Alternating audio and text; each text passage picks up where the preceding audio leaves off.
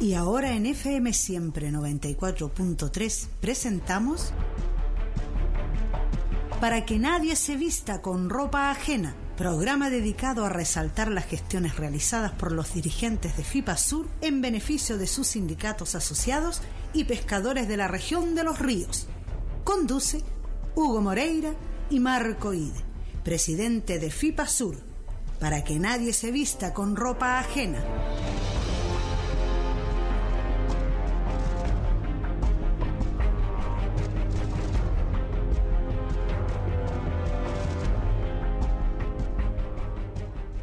Ya estamos al aire a través de la 94.3 en este día sábado. Saludamos a Sara que está de onomástico. Recuerden que este programa lo van a poder escuchar ustedes en la página de fipasur.cl que va a estar subido seguramente el día lunes. Ya no adelanto más porque el día lunes probable que ya esté arriba para que ustedes lo vuelvan a escuchar si lo desean. Sara está hoy día de onomástico y el día martes lo vamos a repetir eh, a través de la 94.3 cuando esté de onomástico Olga. Así que para Sara y para Olga, muchas felicidades. Sara está hoy día. Eh, ¿Tiene alguna amiga de ese nombre? ¿Cómo está, don Marco? Un gusto saludarlo. ¿Cómo le va? Buenos días. ¿Cómo está, don Hugo? Muy bien. Eh, Sara, Sara, Sara. Sí, pues la Sara Garrido. Ah, la Sarita Garrido. Sarita Garrido. Démosle un saludo aquí a, la distancia. Oiga, la Sarita Garrido estuvo en la Comisión de Mujeres y Equidad de Género, ahí participando también, la invitaron a mujeres porque ellas quieren protagonismo también en las caletas pesqueras, etcétera. Así que esa discusión todavía va a continuar, ¿eh? así que va a ser importante seguir escuchando, eh, porque están invitados a ir su pesca nuevamente, no sé si el ministro irá a concurrir, pero tienen el apoyo del gobierno, el Ejecutivo está apoyando a las mujeres, imagino que les va a ir bastante bien en, en esa legislatura, en esa legislación. Hay hartos temas hoy día, don Marco. ¿eh? Tenemos también eh, la situación que se vive en la región de los ríos, básicamente, y también la región de la Araucanía. Eh, los pescadores artesanales han planteado ahí, los cerqueros sobre todo, su preocupación por sus recursos que están, ¿no es cierto?, extrayendo y que tiene relación con que la sardina y anchoveta está en estos momentos a punto de desovar, eh, está con huevo y eso le ha preocupado a los pescadores. Y bueno, ellos que, lo que más quieren, don Marco, es que se suspenda la extracción. Así que eso, ese tema también lo vamos a, lo vamos a, a tocar aquí en el programa. Tenemos respuesta ahí, tenemos una respuesta ahí del subsecretario de Pesca, don Marco. ¿eh? Nos, nos llegó un, una respuesta y no sé si a usted le llegó también o no. Pero obviamente es mía, pues, esa respuesta me la dio a mí. No, no se ponga, para que, este programa se llama para que nadie se vista con ropa ajena. En, en, mi calidad de consejero nacional le consulté al respecto, así que él nos dio la, la buena noticia. Y esto es porque tiene que ver no solo con los, no, no solo tiene que ver con los, eh, armados, los, perdón, los pescadores cerqueros artesanales, sino que también la industria. O sea, mm. sí, en el fondo lo que se está pidiendo es que si, se para, si ellos acá están parando, ¿cierto? Por, a, a, pesar de que está abierta la, la extracción, eh, pero por el tema de que tú explicaste muy bien de los huevos, de, de la sardina y anchoveta, ¿cierto? Se, se, está parando la flota, también es justo que también se pare la flota industrial. Sí, por lógico, pues esos son también eh, los responsables de cuidar el planeta, cuidar la, la sardina y todas esas cosas. Así que, claro, lógico que tendrán que detener su extracción pero tengo entendido que ya hay un acuerdo, así que excelente. Gestiones del el consejero nacional, don Marco I de Mayorga, ahí que habló directamente con el super que yo le decía, pues bromear, ¿no? Con Marco ahí. Dije, te apuesto que no sabe que, que aquí, para que nadie se vista con ropa ajena. rápidamente me contestó y me corrigió mi error. Eh, buenas las gestiones de, la, de, la, de los dirigentes de, de FIPASUR, hay que reconocer también y deberían sentirse orgullosos los, los, dirigentes, los demás pescadores artesanales de tener un representante ahí que está velando también por, por la sustentabilidad, que es lo que, le, lo, que, lo que se necesita hoy día. ya Mañana mañana capaz que no tengamos peces en, en, el agua y eso es más preocupante todavía. Y hay que cuidar que los pescaditos, ¿no es cierto?, coloquen sus huevos para que tengan más recursos el próximo año. Si no, eh, el que, ¿cómo, cuál, hay un dicho ahí, pues, el que el que reparte pobreza, ¿cómo es la, cómo es el dicho ese? ¿Usted se acuerda? Po? Usted, si usted lo sabe, ¿para qué, para qué se mete? Eh, está como el subsecretario de usted se mete en camisa de once varas. sí. claro, esa es la cosa. La idea es que se pueda eh, llevar a, efecto esta, esta cosa. Eh, vamos también a tratar en el programa, Marco, la legislación que se está llevando adelante en la Comisión también de Constitución y Justicia y que tiene que ver con el voto obligatorio porque eso ya está a pie firme. Sí, eso en el Senado también. ¿eh? También es en el Senado, así que esos son temas que vamos a tratar hoy día.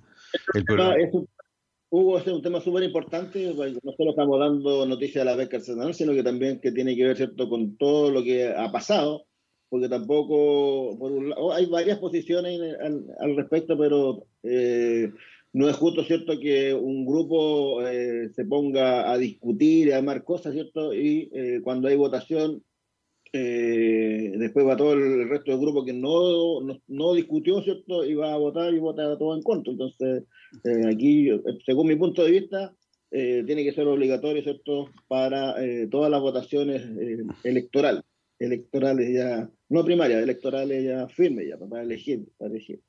Sí, debería, eso nunca debió haberse modificado. Yo creo que todos tenemos responsabilidades con nuestra patria, con nuestro país y todos somos responsables de lo que pasa. No puede alguno después desligarse y decir, yo no, no tengo idea, yo no voté. No puede decir eso. Eso es lo malo. Así que no, está bien nomás que, que, se, que se esté tramitando esto y esperemos, ¿no es cierto?, que, que se apruebe. Yo estoy de acuerdo que tiene que ser obligatorio el voto. Eh, porque para eso está la democracia. Eh, si usted no quiere, vota en contra. Si no le gusta, vota nulo. Si no, vota en blanco. Si no, claro, pero participa, porque es lo importante. Exactamente. Eso es. Oye, vamos a mirar la música, vamos a empezar a desarrollar los temas, Marcos, eh, para que nadie se vista con ropa ajena.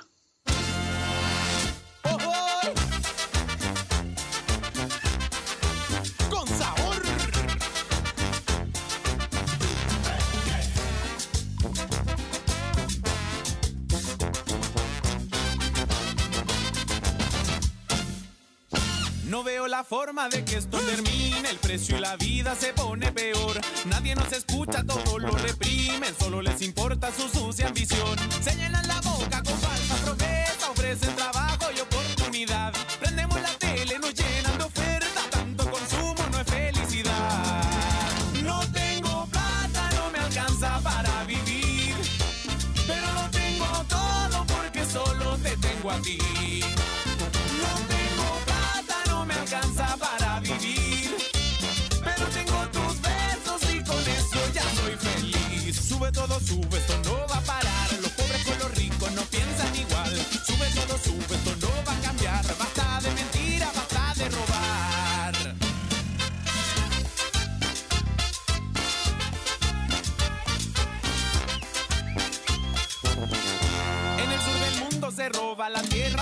Roban el agua y la libertad. Las empresas explotan la naturaleza, con tanta represa nos van a matar.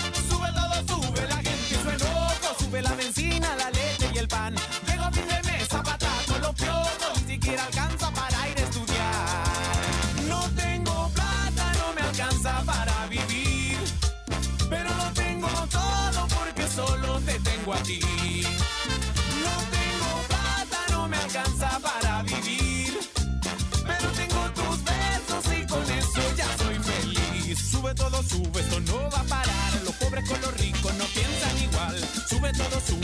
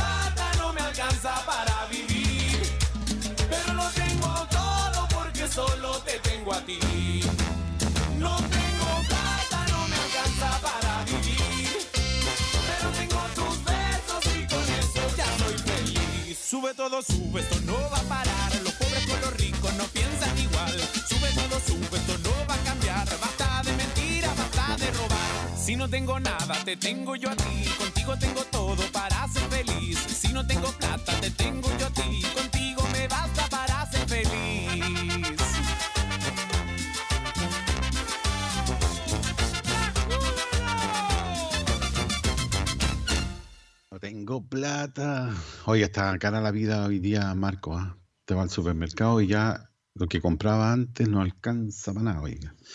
Eh, no, terrible, está terrible, compadre. todo caro, todo caro, todo caro. Todo, todo caro, oiga, no sé cuándo va a parar esta inflación. oiga, eh, lo, más curioso de todo es que los precios suben y no bajan nunca más. ¿ah? ¿Se ha dado cuenta de ese detalle? Aunque el IPC llegue a un 0,0 y tanto negativo. no, no, no, hay caso. Y lo otro que hacen, sobre todo en el aceite, ya los aceites no son de un litro, son de 900.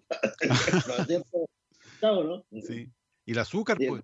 ¿Y no se da cuenta usted del azúcar? Sí, pues el arroz, el arroz también. Oye, ¿y qué más era? Ah, y el confort, si usted sabe cuál yo pillé ahí en, el estrategia pillé un confort de su antigua pues, lo metí con este otro, era casi la mitad, pues, bueno, estoy exagerando, pero es, más, es más, más corto que los que los antiguos.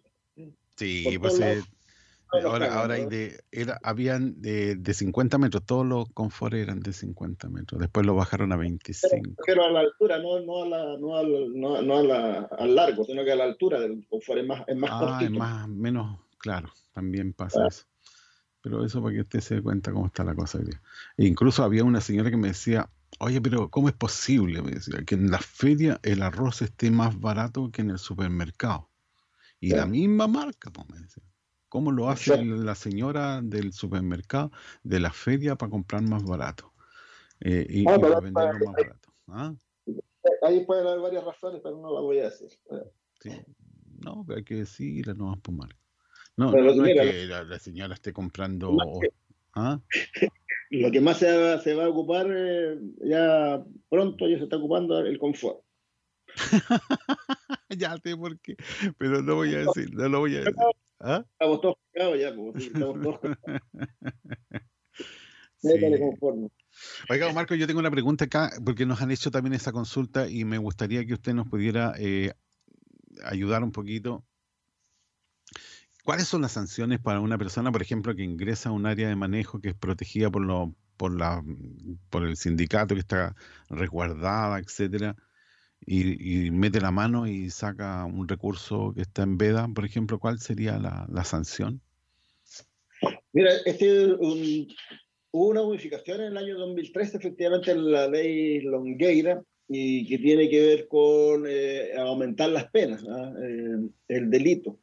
Eh, y lo voy a leer, hay dos artículos, está el 119 bis y el 139. Voy a leer el primero, dice, el que tenga la calidad de pescador artesanal o sea titular de una licencia dispensable de pesca, permiso extraordinario de pesca, una autorización de pesca y realice actividades extractivas en áreas de manejo y explotación de recursos bentónicos sin ser, sin ser titular de los derechos a que se refiere el inciso final del artículo 55b y sea reincidente en el delito a que se refiere el artículo 139 bis, será sancionado con la suspensión por dos años de la inscripción en el registro pesquero artesanal o los derechos derivados de la, licencia, de la licencia, del permiso o la autorización, respectivamente, y con prohibición de zarpe de la embarcación utilizada por el mismo plazo. Estas sanciones serán aplicables sin perjuicio de la persecución penal que corresponda por estas conductas. Eh, aquí porque habla de de licencia, estamos hablando de barcos grandes, ¿cierto? Y, claro, de, de, de, de pescadores y también de barcos grandes porque en, mucho, en, muchas zonas eh, los barcos grandes andan trayendo buzos y de repente ¿cierto? le dan ganas de comer eh, loquitos y se tiran al agua y, se meten en un área de manejo y sacan loquitos. ¿ah? Entonces, si los pillan, les puede pasar lo que acabo de señalar. Pero el artículo 139 dice el que realice actividad extractiva en área de manejo y explotación de recursos bentónicos sin ser titular de los derechos que se refiere al inciso final del artículo 55b será sancionado con la pena de presidio menor en su grado mínimo a máximo.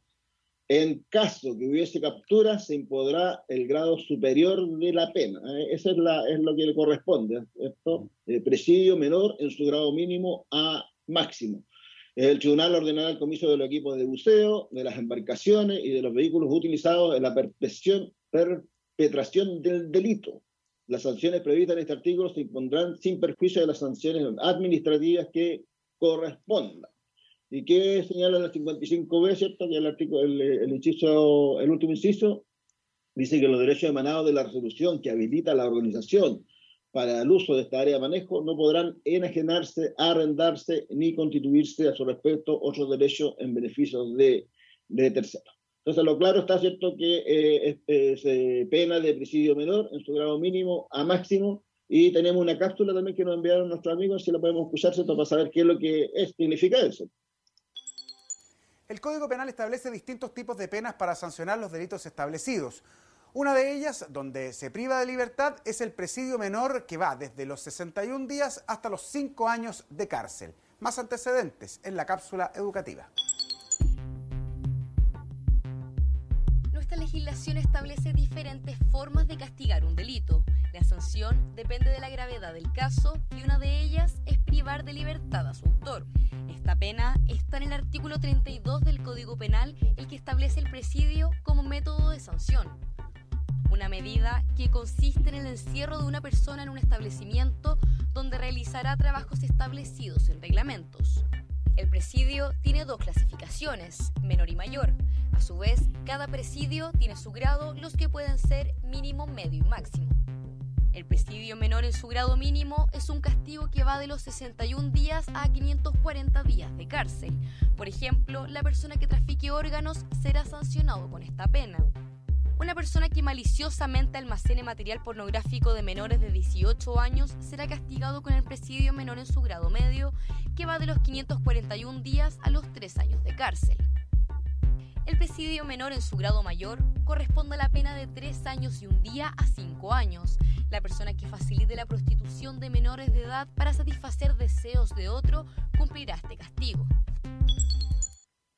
Bueno, ahí está, nos explican incluso eh, cuáles son las, medidas de, o los castigos, ahí cuánto dura cada castigo, etcétera, etcétera. Ya, eh, eso es por si acaso a alguien se le ocurre, ¿no es cierto?, eh, meterse en un área de manejo, sacar locos o incumplir la ley. Ahora es un delito, antes era una falta, hoy día pasó a ser delito y tiene penas, inclusive de cárcel. El, el grado mínimo va de 61 días a 541 días el, ya el máximo, ¿cierto? Cuando en el caso de que hubiere, lo pillaran con, con locos, ¿cierto? Dentro de, su embarcación, va de tres años y un día. De 61, ¿cierto? A tres, años y un día. Oiga, eh, hay, algunos, hay algunos que piensan que sacar eh, no, no causa ningún problema, pero sí causa problema. En Chaiquín tengo entendido, Marcos, que hay una persona que está ahí Seguramente la persona que, que, le escribió debe ser de ese lado, porque efectivamente en Shaywin ahí hubo un problema y con un socio más encima del sindicato que se metió a área de manejo y entiendo que fue eh, sacado, ¿cierto?, de sacado de, no del sindicato, sino que de, de los beneficios del área de manejo, por un, un tiempo que no, no, sé, no sé cuánto, un año, no sé cuánto lo habrán castigado. ¿Y ahora tiene que enfrentar la justicia, Marco? Eh, no porque esto no se dio cuenta, creo, siento que ojalá que lo esté escuchando que no se dio cuenta, no se dio cuenta la justicia, así que eh, eh, yo creo que mejor que se quede calladito porque se da cuenta la justicia, estamos, en este minuto estamos hablando incluso eh, una pena más que tiene que ver con sacar productos que están en veda, que tiene otro, otra connotación también. Vamos a pasar a otro tema, Marco, porque ayer eh, los pescadores artesanales cerqueros o pelágicos de la región de los ríos, eh, armadores, ¿no es cierto? Y también tripulantes estuvieron eh, manifestando su inquietud, primero que nada, en la Dirección Zonal de Pesca, con una reunión que sostuvieron ahí junto a Daniela Cajas, que es la directora zonal, y también participó la mm, delegada presidencial Paola Peña y otras autoridades de la región, que es lo que buscan la sustentabilidad del recurso. Eh, ellos han eh, señalado que eh, la sardina y anchoeta están con huevo y, eso originaría, ¿no es cierto?, un daño ecológico importante y sobre todo para, para este recurso que es estrella para los pescadores pelágicos aquí en nuestra región. Nosotros conversamos ayer con don Juan Santana, que es parte del Comité de Manejo de Sardina y Anchoeta, representando a la región de los ríos, y le consultábamos respecto eh, del porqué de, de, esta movilización. Sí, bueno, pasa lo siguiente, que hay una historia rara. Eh, se, estábamos en veda y se levanta la veda para empezar el periodo referencial que dura hasta el 31 de octubre. Para abrir el, para levantar la veda se, se tuvo un mostreo anterior que fueron, por lo que tenemos entendido, tres muestras que tenían, solamente tres muestras. Y de esas tres muestras determinaron de que el índice, el índice gonosomático estaba eh, bajo, por lo bajo por de lo exigido para eh, mantener una veda. Por lo tanto, se tuvo que levantar la veda. No había referencia de anchoa en la región, por lo tanto se tomó el muestreo que había anteriormente. Y ese, eh, ese muestreo dio igual eh, calibre y, huevo de que se podía levantar la veda. Pero ocurre que después que se levantó la veda, salieron, salió la flota a trabajar y los tres días que se alcanzaron a trabajar los muchachos antes de parar voluntariamente, eh, se dieron cuenta de que existía una alta eh, presencia de huevos en el recurso existen fotografías y registros de aquello. Se conversó un poco con el IFOP de, que se mantiene en corral y ellos, de hecho, incluso lo dijeron prepárense porque viene la veda, porque nosotros veíamos, de hecho, el día miércoles yo estuve de las 9 a las 2 de la tarde en, la pesquera, ahí aproveché de ver el muestreo y esas cosas, y efectivamente tenía una alta presencia de huevos eh, maduros la, eh, eh, la sardina pero nos encontramos con sorpresa que viene el informe del día jueves y la veda sigue abierta. y, se supone que, según nuestra percepción y lo que se está viendo, debería mantenerse cerrado porque está una, hay una excesiva presencia de huevo como para abrirla, como para levantar la veda. Entonces, como esta región siempre ha dado el ejemplo de sustentabilidad, la flota se puso de acuerdo en parar. Pero ocurre que si la flota artesanal para, la flota industrial no, no para. Entonces, se pidió una reunión con la zona de pesca para buscar una forma de solución al respecto y se le dio un ultimátum a, las, hoy día a las 6 de la tarde que la subsecretaría responda eh, cómo va a solucionar el problema. Y le pedimos que haga una gestión política con la industria para que eh, haga lo mismo que nosotros. Ellos eh, se mantengan hasta el primero de noviembre sin, sin trabajar para poder cuidar el recurso. Ahora venimos de donde la zona de pesca y la respuesta que no tenía fue favorable para la región. O sea, nos sacan los barcos industriales, los sacan los barcos industriales de la región, y, pero los mantiene la novena región. Entonces, que, para nosotros, que incluso es peor, porque la novena región para nosotros es una zona madre donde se nace, crece y se reproduce el recurso. un incubador. Exactamente. y y no solamente eso ocurre con el recurso sardina, sino que también está en la cadena trófica de otros, de, otros, eh, salmón que tanto pelearon los muchachos allá, corvina, sierra, etcétera, cierto que se alimentan de, esto. Entonces, el equivalente a lo que lleva un barco industrial es lo que ha sacado, lo que alcanzó a sacar la flota en tres días acá. Un solo barco lleva el 200% de lo que sacó la flota completa acá en tres días. En tres días. La, flota sacó alrededor de mil toneladas y un barco se lleva dos mil toneladas. Entonces, imagínate, nueve barcos que andan trabajando. O sea, ¿de cuánta mortandad estamos hablando? Entonces, ese es el reclamo que se hace. Entonces, ¿desde dónde apareció ese informe favorable para que levanten la veda para que tenga la oportunidad de trabajar la, industria? En este caso, los barcos industriales. Ahora, eh, lo otro que pedimos que, que, que eh, la subsecretaría le pida un informe al IFOP, qué es lo que pasó en, este sentido. En, eso no tuvimos respuesta. Yo entendía por, las gestiones hechas de que hoy día el IFOP debería haber entregado un informe de avance de, de los últimos muestreos que creemos, o sea, si ahora con este último muestreo siguen manteniendo la abierta, no, no, aquí hay, aquí hay algo que no funciona. Definitivamente aquí hay algo que no funciona. Es re complicado el, tema y hoy día aquí, por mutuo propio, la flota eh, acordó parar hasta el primero de noviembre, que el primero de noviembre por decreto se abre a todo evento. Eh, y, estos días, nueve días creo que faltan para, para que se, se, tenga este recurso eh, supuestamente en veda eh, como no el Ejecutivo no reacciona, como siempre, eh, tomar un moto propio de, parar. Ahora, el problema es cómo sacar los barcos industriales estos días que quedan de aquí al primero de noviembre de la novena región. Eso dependerá de la subsecretaría de Pesca, me imagino, a través del subsecretario. no, lo, peor de todo esto hubo que, eh, como existe un decreto, ese decreto no es tan fácil echarlo abajo, o sea, no puede tampoco, eh, a ver, no existe un instrumento administrativo legal que le permita a la subpesca decir, oye, ¿sabe qué? Los cabros de allá, esos, esos pescadores o como quieran llamarlo, tienen razón. tenemos que pararla, pararla, eh, ponerles veda, no, existe ese instrumento, porque el, decreto es claro, dice que tanta cantidad de, de huevos de aquí para arriba se mantiene la veda, de aquí para abajo se abre. Entonces, esa es la situación que que, esos fueron los indicadores que dio el informe que entregó el IFOP. E informe que nosotros una vez más estamos dudando por lo que estamos viendo. ¿Recurrir al comité científico sirve? Eh, es que eh, lo que pasa es que necesitamos una solución ya al tiro, por estos días que quedan de aquí del, mes de octubre. Y eso se puede hacer, todo lo que tú dices y todo lo que se te ocurra se puede hacer, se puede apelar, que el, que el ministro cambie el decreto, pero para cambiar el decreto va a tener que hacer la consulta al comité científico, que quien puso los indicadores para ese decreto fue el comité científico. Entonces, citar al comité científico, que el ministro, convencer al ministro que tiene que hacer esto, van a pasar estos días que, van a estar parados. O sea, la voluntad depende entonces de la industria, y la industria... Eh, exactamente, depende de la industria eh, de la pesquera Horizon, de la pesquera eh, Camanchaca y no recuerdo el nombre de la otra pesquera, que son los que tienen los barcos acá afuera. ¿Y Blumar qué opina? Eh, no, que Blumar no tiene, no tiene barcos industriales trabajando ah, acá afuera, entonces no, el conflicto no, sería en este caso con, con, ellos, sino con las otras con las otras empresas que tienen los barcos acá afuera trabajando. O sea, con ellos habría que hablar para que tenga la voluntad de parar. Y obviamente como esto es, es plata, ¿cierto? Son empresas eh, yo creo que va a ser un difícil, difícil hueso de roer al respecto. Ahora, Juan, con respecto a esto, ¿ha ocurrido anteriormente? ¿Ustedes han parado y ha parado toda la flota artesanal e industrial por lo mismo? Sí, no, uno correcto. Nosotros, no es primera vez que se para por motor propio. Lo que pasa es que antes la industria no trabajaba acá.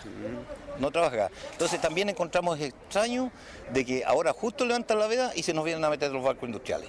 Hacía rato que no, ya años que no teníamos los barcos industriales trabajando acá afuera. Entonces, eso, eso lo, y por eso que cuando nosotros nos autoimponíamos veda, eh, nos quedamos tranquilos porque si la autoridad no ponía la, la, resolución o el decreto para la veda, nosotros sabíamos que nos quedamos tranquilos porque nadie ni trabajaba. La pesquera quedaba parada, etcétera, etcétera. Porque no andaba ningún barco afuera. Pero ahora no, no, no, no ocurre eso. Bueno, a lo mejor los hidroacústicos, ¿no es cierto? Ellos tienen a lo mejor conocimiento de que la biomasa está en esta zona.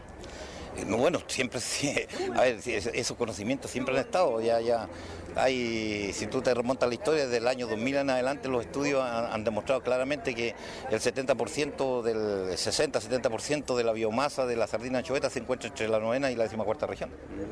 Entonces no es una novedad de que eso, eso ocurra. Entonces es extrañísimo de que el IFOP, a ver, aquí entre el IFOP y la autoridad, algo pasó que ese, ese informe dio favorable para levantar la veda. Versus la realidad que existe hoy día en el mar, que está el recurso 80% con huevo. ¿Qué, es lo que va a pasar ahora? ¿Cuál es el, eh, ustedes van a parar, ya lo acabas de señalar, hasta el 1 de, noviembre. Sí, correcto. Eh, ¿Se va a mantener así la situación? ¿Se calma? ¿Se van los barcos a, a sus muelles correspondientes? ¿Qué va a pasar? Bueno, los muchachos están discutiendo ahora aquí al lado, están tomando decisiones de, de, de los pasos a seguir.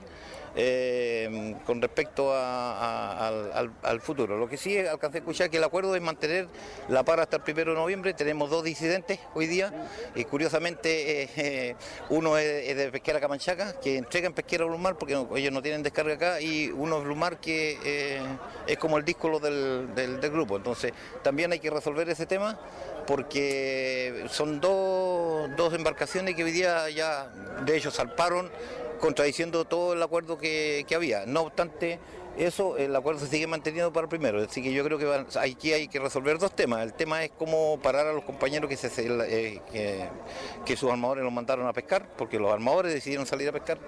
hemos hablado con los capitanes y los capitanes han dicho, si el jefe manda, nosotros no podemos quedar en puerto. Y el otro problema que para mí es más serio es cómo parar los barcos industriales en, cómo parar los barcos industriales en, en, en la novena región.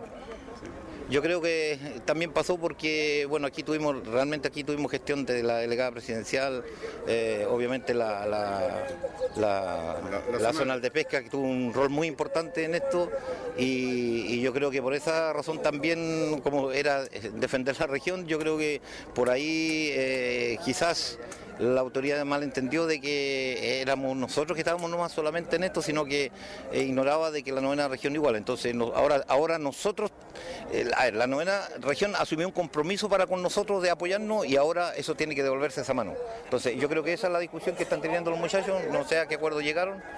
Yo me mantenía un poquito al margen de la discusión por razones obvias, una por los cargos que ostento y la otra porque ya es tiempo que ellos también aprendan a tomarse decisiones. Bueno, ahí dentro de las decisiones que se tomaron era eh, bloquear, ¿no es cierto?, el ingreso de embarcaciones a la pesquera en Corral. Ya eh, pues, dos embarcaciones estaban descargando ahí, eso es lo que eh, se acordó en ese momento en la reunión que se hizo en la calle. Vamos a escuchar a continuación a don Patricio Carvajal, eh, presidente del sindicato, ¿no es cierto?, de tripulantes cerqueros eh, de Niebla, quien eh, también nos cuenta un, un, poquito esto. Patricio Carvajal, presidente del CIRCAN, eh, sindicato de tripulantes cerqueros de Niebla. Don Patricio, hoy día, eh, ¿qué es lo que se está acordando aquí en esta sesión en la calle? A ver, nosotros teníamos un ultimátum con el, digámoslo así, con el subsecretario de Pesca para que tomara la decisión política de cerrar la decimacuarta región junto con la novena, porque teníamos el, recurso con huevo, con alta densidad de huevo y alta tasa de, de cuánto se llama de SOE.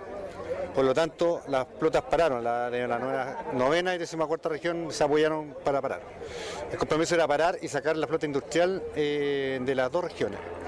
Pero eh, por un tema de ley no se puede hacer eso, pero políticamente se logró sacar a la flota industrial de la décima cuarta región, no así de la novena.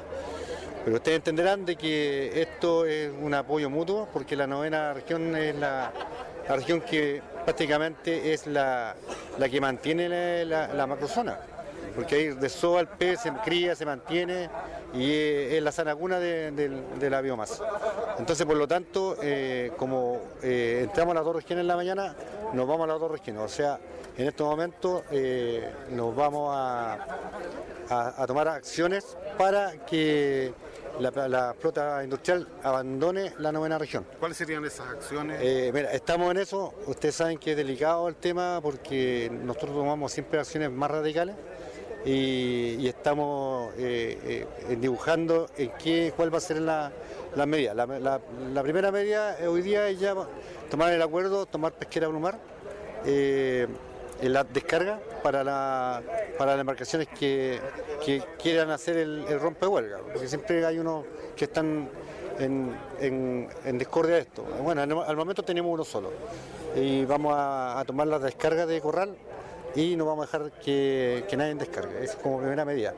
Eh, la otra medida ya de, de los barcos industriales, bueno, es un tema que lo vamos a conversar más en privado, pero queremos hacer responsable al Ejecutivo de todo lo que vaya a pasar de hoy en adelante con el tema de los recuerdos del recurso. Ahora, ¿qué, qué... Patricio, soy Celso de Canal 3, en antes hablamos. ¿Cuál es la diferencia entre la novena y la décima cuarta? ¿Por qué no se pudo parar la novena? No, no se paró la novena región porque, a ver, hay, hay un tema... No, quiero sacar los barcos. Porque hay un tema comercial, se hizo un, un, un entendimiento con, el, con, con, la subsecretaría, hablaron con ACP y, y lograron sacar los barcos de la décima cuarta región, donde creemos que está el mayor porcentaje de huevos pero eh, la idea en el fondo era sacar a los barcos de, la, de, las dos regiones.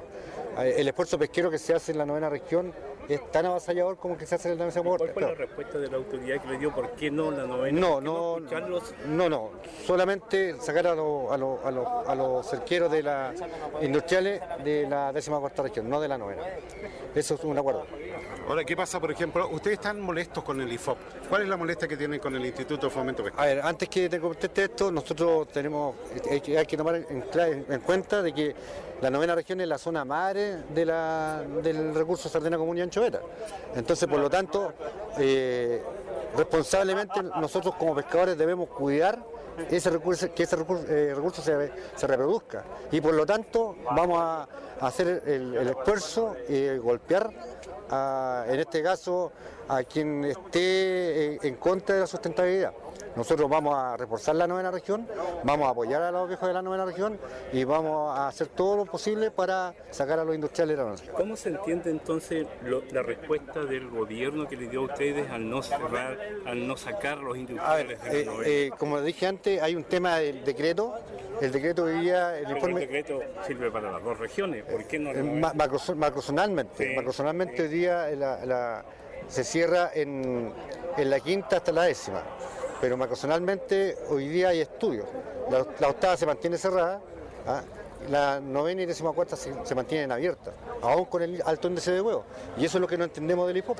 Entonces hay ya tres descargas en Corral, Lumar, donde hay IFOP y hay harto porcentaje de huevo. No entendemos por qué no Disculpe paró. que le pregunte esto, pero a lo único que podemos recurrir es a ustedes. ¿Por qué se percataron ustedes que estaba sucediendo esto con la biomasa y, y la pérdida de- de- de- de- del producto a través de los huevos? ¿Se dieron cuenta ustedes y no la autoridad? ¿Cómo se explica eso para que la gente lo entienda? A ver, eh, eh, hace informes semanales y el espacio semanal, es, o sea, el espacio es una semana. Nosotros hoy día estamos abiertos porque el informe semana anterior demostró que habían pescados chicos y no tenían huevos. Pero, si eso lo sabemos, ya, Ya. lo explicaron. Pero es- ¿por qué? pero es porque hay una pura embarcación haciendo el mostreo. No hay más embarcaciones. Entonces nos encontramos en la salida de que las descargas estaban, estaban con alto índice de huevo. O sea, estamos hablando que de, de 10, 9 estaban con huevo. Por lo tanto, hay FOB ahí y lo que tenía que haber pasado en ese momento era que se cerrara inmediatamente por un tema precautorio. Pero como este informe va a salir el día 27, ¿ah? se va a mantener la región abierta junto con la, novena región. Pero el día 27 se va a cerrar porque van a salir estos informes con huevo. Pero van a cerrar por cuatro días. Porque el primero se abre sí o sí. Entonces no entendemos la razón. Esto tenía que ser cerrado hoy día. Y, y el IFO está siendo irresponsable en este sentido. Por eso le estoy diciendo, nosotros todas las acciones que hagamos de aquí en adelante hacemos responsables directamente al Ejecutivo para que le meta mano al IFOP, porque el IFOP es un- ente independiente, para que le meta mano al IFOP porque hace rato que se están haciendo las cosas mal. Y el lo ¿Qué, pasa con la certificación? Porque ustedes cuando llegan a puerto tienen que mostrar el producto que traen. ¿En esa certificación se ve también la calidad del producto? Ahora sí, eh, esa, eso, eso, eso hay mostreo aquí en Corral. Y, FOP en Corral eh, tiene, los infor- tiene el mostreo de alto porcentaje de huevo. Pero como les digo, los informes son semanales. Este informe tiene que salir la próxima semana. Lo que nosotros nos estamos anteponiendo para no seguir perforando y trayendo pescados con huevo. Bueno, ahí estábamos, don Patricio Carvajal estaba bastante molesto con la situación también. Bueno, uno entiende esto, Marco, porque eh, no es fácil ver que se está matando el futuro del- de la pesca, o sea, en otras palabras. Sí, mira, yo, yo creo que los chiquillos actu- actuaron bien, pero eh, hay que cuidar recursos, pero siempre hay que cuidar todos los recursos, no solo, no solo esto. Esto es un mensaje subli- subliminal nomás para los cerqueros. Eh, y lo otro es decir, Hugo, que eh, lo que ellos están haciendo tiene, tiene justificación, y eso está justificado en el artículo primero eh, B y el primero C de la, de la, de la ley de pesca, que, que- que es el principio de la ley de pesca. Y lo voy a, a leer cierto textualmente. Dice el, el 1B, dice el objetivo de esta ley es la conservación y el uso sustentable de los recursos hidrobiológicos mediante la aplicación del enfoque precautorio, de un enfoque ecosistémico en la regulación pesquera y la salvaguarda de los ecosistemas marinos en que existen estos recursos. Y el 1C indica que en el marco de la política pesquera nacional y para consecución del objetivo establecido en el artículo anterior, se deberá tener en consideración al momento de adoptar las medidas de conservación y administración, así como al interpretar y aplicar la ley, lo siguiente. Y tiene, eh, el A dice, eh, establecer objetivos de largo plazo para la conservación y administración de la pesquería y protección de sus ecosistemas, así como la evaluación periódica de la eficacia de las medidas adoptadas. Aplicar en la administración y conservación de los recursos hidrobiológicos y la protección de sus ecosistemas el principio precautorio entendido por tal, y aquí viene lo interesante, dice, eh, uno, se deberá ser más cauteloso en la administración y conservación de los recursos cuando la información científica sea incierta, no confiable o incompleta, ¿cierto? Que es en este caso. Y el 2 dice, no se deberá utilizar la falta de información científica suficiente, no confiable o incompleta como motivo para posponer o no adoptar medidas de conservación y administración. Ya, claramente, ¿cierto? Eh, eh, la propia ley eh, le puede mandatar, le mandata, más bien dicho, a la autoridad administrativa, ¿cierto? Que debe hacer algo, ¿cierto? Cuando la información científica es incierta o no, o no confiable o, o incompleta, ¿cierto? Como eh, lo que han planteado tanto los eh, compañeros cerqueros de la decimacuarta región como también de la eh, Araucanía. Y eh, obviamente que eh, cuando se para una pesquería tiene que pararse completa, o sea, es decir, ambos sectores, tanto artesanal como industrial, que es lo, es lo, es lo justo y lo lógico. Y es lo lógico también, pues. Pero no se está cumpliendo. Bueno, e, e, el muestreo lo hacen permanentemente. Lo que pasa es que el informe eh, es cada cinco días o seis días. Ese es el problema. ¿Ya? Entonces, no se pueden demorar tanto. Si ellos ven, tienen que colocar inmediatamente el grito de alerta. No, podemos seguir pescando porque los, los peces vienen con huevo. Y se debería detener inmediatamente, o, o no, dices tú. Sí, obviamente, si la ley, ya, si la ley lo plantea así, en este, lo que te acabo de leer es lo que, es lo que plantea la ley. O sea, si la, información ¿cierto? no está confiable, ¿cierto? es incorrecta, eh, tiene que vararse por el principio precautorio.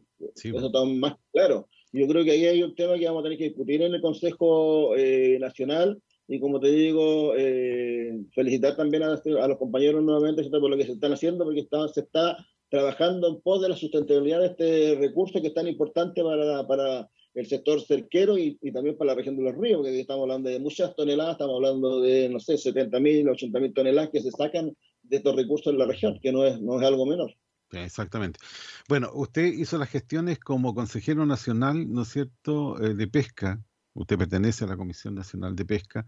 Hizo inmediatamente unas gestiones ahí con el subsecretario y él le contestó, don Marco. ¿Puedo leer la carta que le contestó? pero, antes eh, señalar que lo, que planteo es que eh, salga algo ¿cierto? en virtud de lo que acabo de leer y que eh, no dejemos que, que estos temas ¿cierto? lleguen a, a, mayores, ¿cierto? porque la propia ley establece que se puede hacer algo. Sí. Bueno, el subsecretario le contestó a don Marco y después de haber conversado con él eh, lo siguiente. Valoro enormemente la preocupación que está teniendo los pelágicos artesanales de los ríos por cuidar el recurso. Por eso, durante la tarde de ayer, desde la Suspesca tomamos contacto con representantes de la industria para explicar la situación. Si bien hubo resistencia en un comienzo, finalmente se habría allanado a paralizar faenas, a pesar de que indican que en su zona de extracción no observan la misma presencia de ejemplares con huevos. Javier conversó con ellos y les explicamos además el costo reputacional que significa para la industria tener un comportamiento menos precautorio que la flota artesanal. Por eso soy optimista de que esta decisión de autorregulación será asumida satisfactoriamente. Por otra parte, le hemos solicitado al IFOP que efectúe levantamientos de información complementarios, ya que nos preocupa la inconsistencia de entre la percepción de los actores y los informes actualmente disponibles y FOP, pese a sus muy limitados recursos actuales, ya comprometió nuevas observaciones a la brevedad, por lo que esperamos que aquellos aporte información más completa. Como ustedes saben, las decisiones de administración deben basarse en la información científica disponible. Por eso es importante y valorado generar actos o eh, estos acuerdos, dice, de autorregulación, porque así el comportamiento preventivo puede ir más allá de las restricciones regulatorias. Saludos y gracias por su preocupación. Eso es lo que le escribieron a don Marco Ide, eh, le escribió el subsecretario de, Pesca, ¿no es cierto? Después de las gestiones que hizo como consejero nacional de pesca, don Marco, felicidades. Eh, me imagino que está contento por esa respuesta, Marco. Sí, no, sí, eh, contento, pero eh, estaba, me estaba, estaba haciendo un, un, video que llegó, eh, los barcos industriales siguen trabajando acá, sí, voy a enviarle de inmediato esto al, al subsecretario de, de, Pesca, ¿cierto? Porque al parecer no, no han acatado la, el, acuerdo de los, los, los industriales. Y probablemente van a haber algunos problemas, ¿cierto? Ya el día lunes eh, con eh, eh, algunas acciones en contra de estos barcos, ¿cierto?, que están operando en nuestra región, barcos industriales, que están, están operando no solo en la, en la cuarta, sino que también en la novena región, por parte de los pescadores cerqueros. Así que esperemos poder comunicarme nuevamente con los secretarios de pesca, ¿cierto?, para evitar este tipo de, de, problemas ¿cierto? que pueden pasar a mayor. Sí, hay que evitarlo. Evidentemente, porque los pescadores estaban bien ayer comprometidos, ¿no es cierto?, con con defender lo que ellos consideran que es justo. Así me parece que es pertinente hacer ya los contactos. Incluso ayer cuando estábamos conversando con Carvajal, ¿no es cierto?, con don Patricio, el pato Basilio, como le llaman sus amigos, compañeros pescadores artesanales, él nos comunicó de que desde la octava región les habían dicho que iba a haber bloqueo a las descargas de los industriales en las diferentes plantas según se habían comprometido los pescadores de esa zona. Eh, no sé si eso se está llevando efecto o no, pero con este compromiso que tienen con la subsecretaría de pesca, me imagino que, que no será necesario. Pero en todo caso, como dice, hay preocupación porque hay barcos pescando. Ahora, si se les cierra el ingreso a las plantas, los industriales van a tener que, o las embarcaciones gigantes estas, los biónicos, como le, le dicen por acá también los pescadores, eh, van a perder esa, esa captura porque se les puede descomponer el, el pescado, ¿no? Eh, no, igual la, igual, igual la ocupa, probablemente la van a llevar para otras regiones, pero eh, lo importante, Hugo, es que, es que hay que aplicar la ley, pues la ley, tiene el enfoque precautorio y por lo tanto hay que aplicarla y se aplica a, a todos los sectores, no solo al sector artesanal, sino, sino que a todos los sectores y nosotros confiamos en que el secretario de Pesca hará bien las cosas. Yo igual confío, fíjate, no sé por qué, pero yo estoy confiado de que el subsecretario ya eh, tiene el asta, ¿no es cierto?, en la mano y va a ejercer, ¿no es cierto?, la autoridad como corresponde a, un país en democracia. Eh, nos separamos un instante y vamos a volver enseguida, Marco. Llega la app de McDonald's, una nueva forma de disfrutar tu día. Llegan los apetecibles. Cuatro nuevos McCombos que podrás disfrutar todos los días a un precio súper conveniente, solo por nuestra app. Mmm, apetecibles. Ven por el tuyo y disfruta. McDonald's. Visítanos en el local McDonald's, ubicado en Avenida O'Higgins 428 Valdivia. Amargo se cuida, se protege y está alerta, gracias al proyecto adjudicado por la Junta de Vecinos Unión y Trabajo, con la instalación de 40 alarmas comunitarias en la localidad de Amargos, mediante el fondo disponible del Gobierno Regional de los Ríos, el 7% FNDR. Seguridad. Amargos se cuida.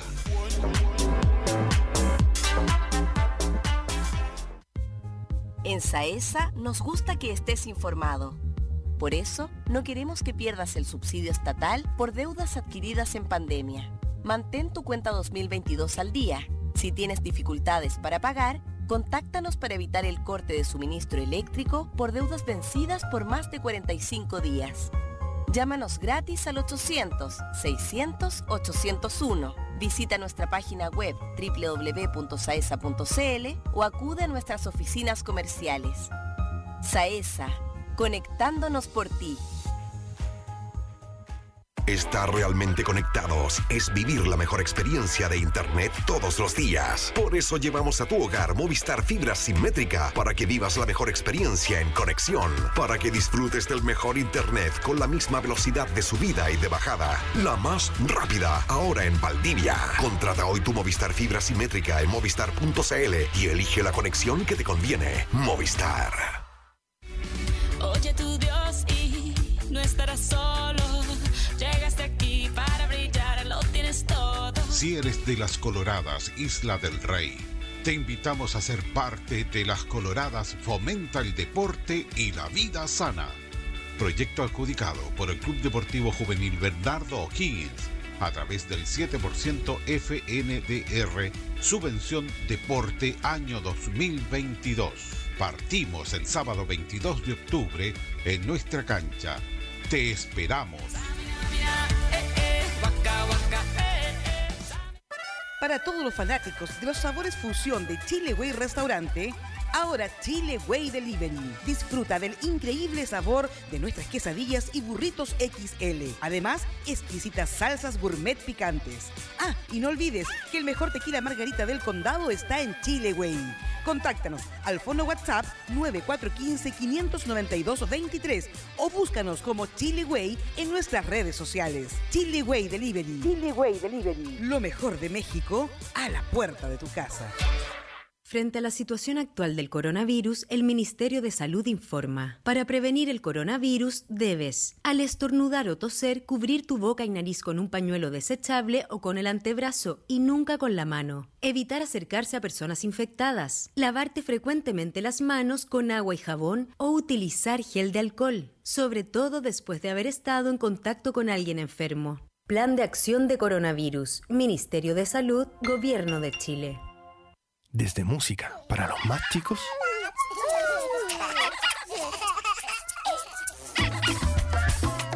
hasta música música para pasarlo rico. Portaldisc.com, el mayor portal de descarga de música chilena, donde podrás acceder a miles de discos de todos los estilos y generaciones, de manera simple, económica y desde cualquier parte del mundo. Portaldisc.com. El mar no se contamina por esto. No tienen que tirar basura en el mar o si no mueren todos los peces, se contamina el mar. Cuando salen a pescar no hay ningún pez, solo están todos los peces muertos y no hay ningún pez. Porque no te puedes bañar porque te ensucias cuando te vayas al agua. Y eso es malo tirar basura en el agua, en el mar.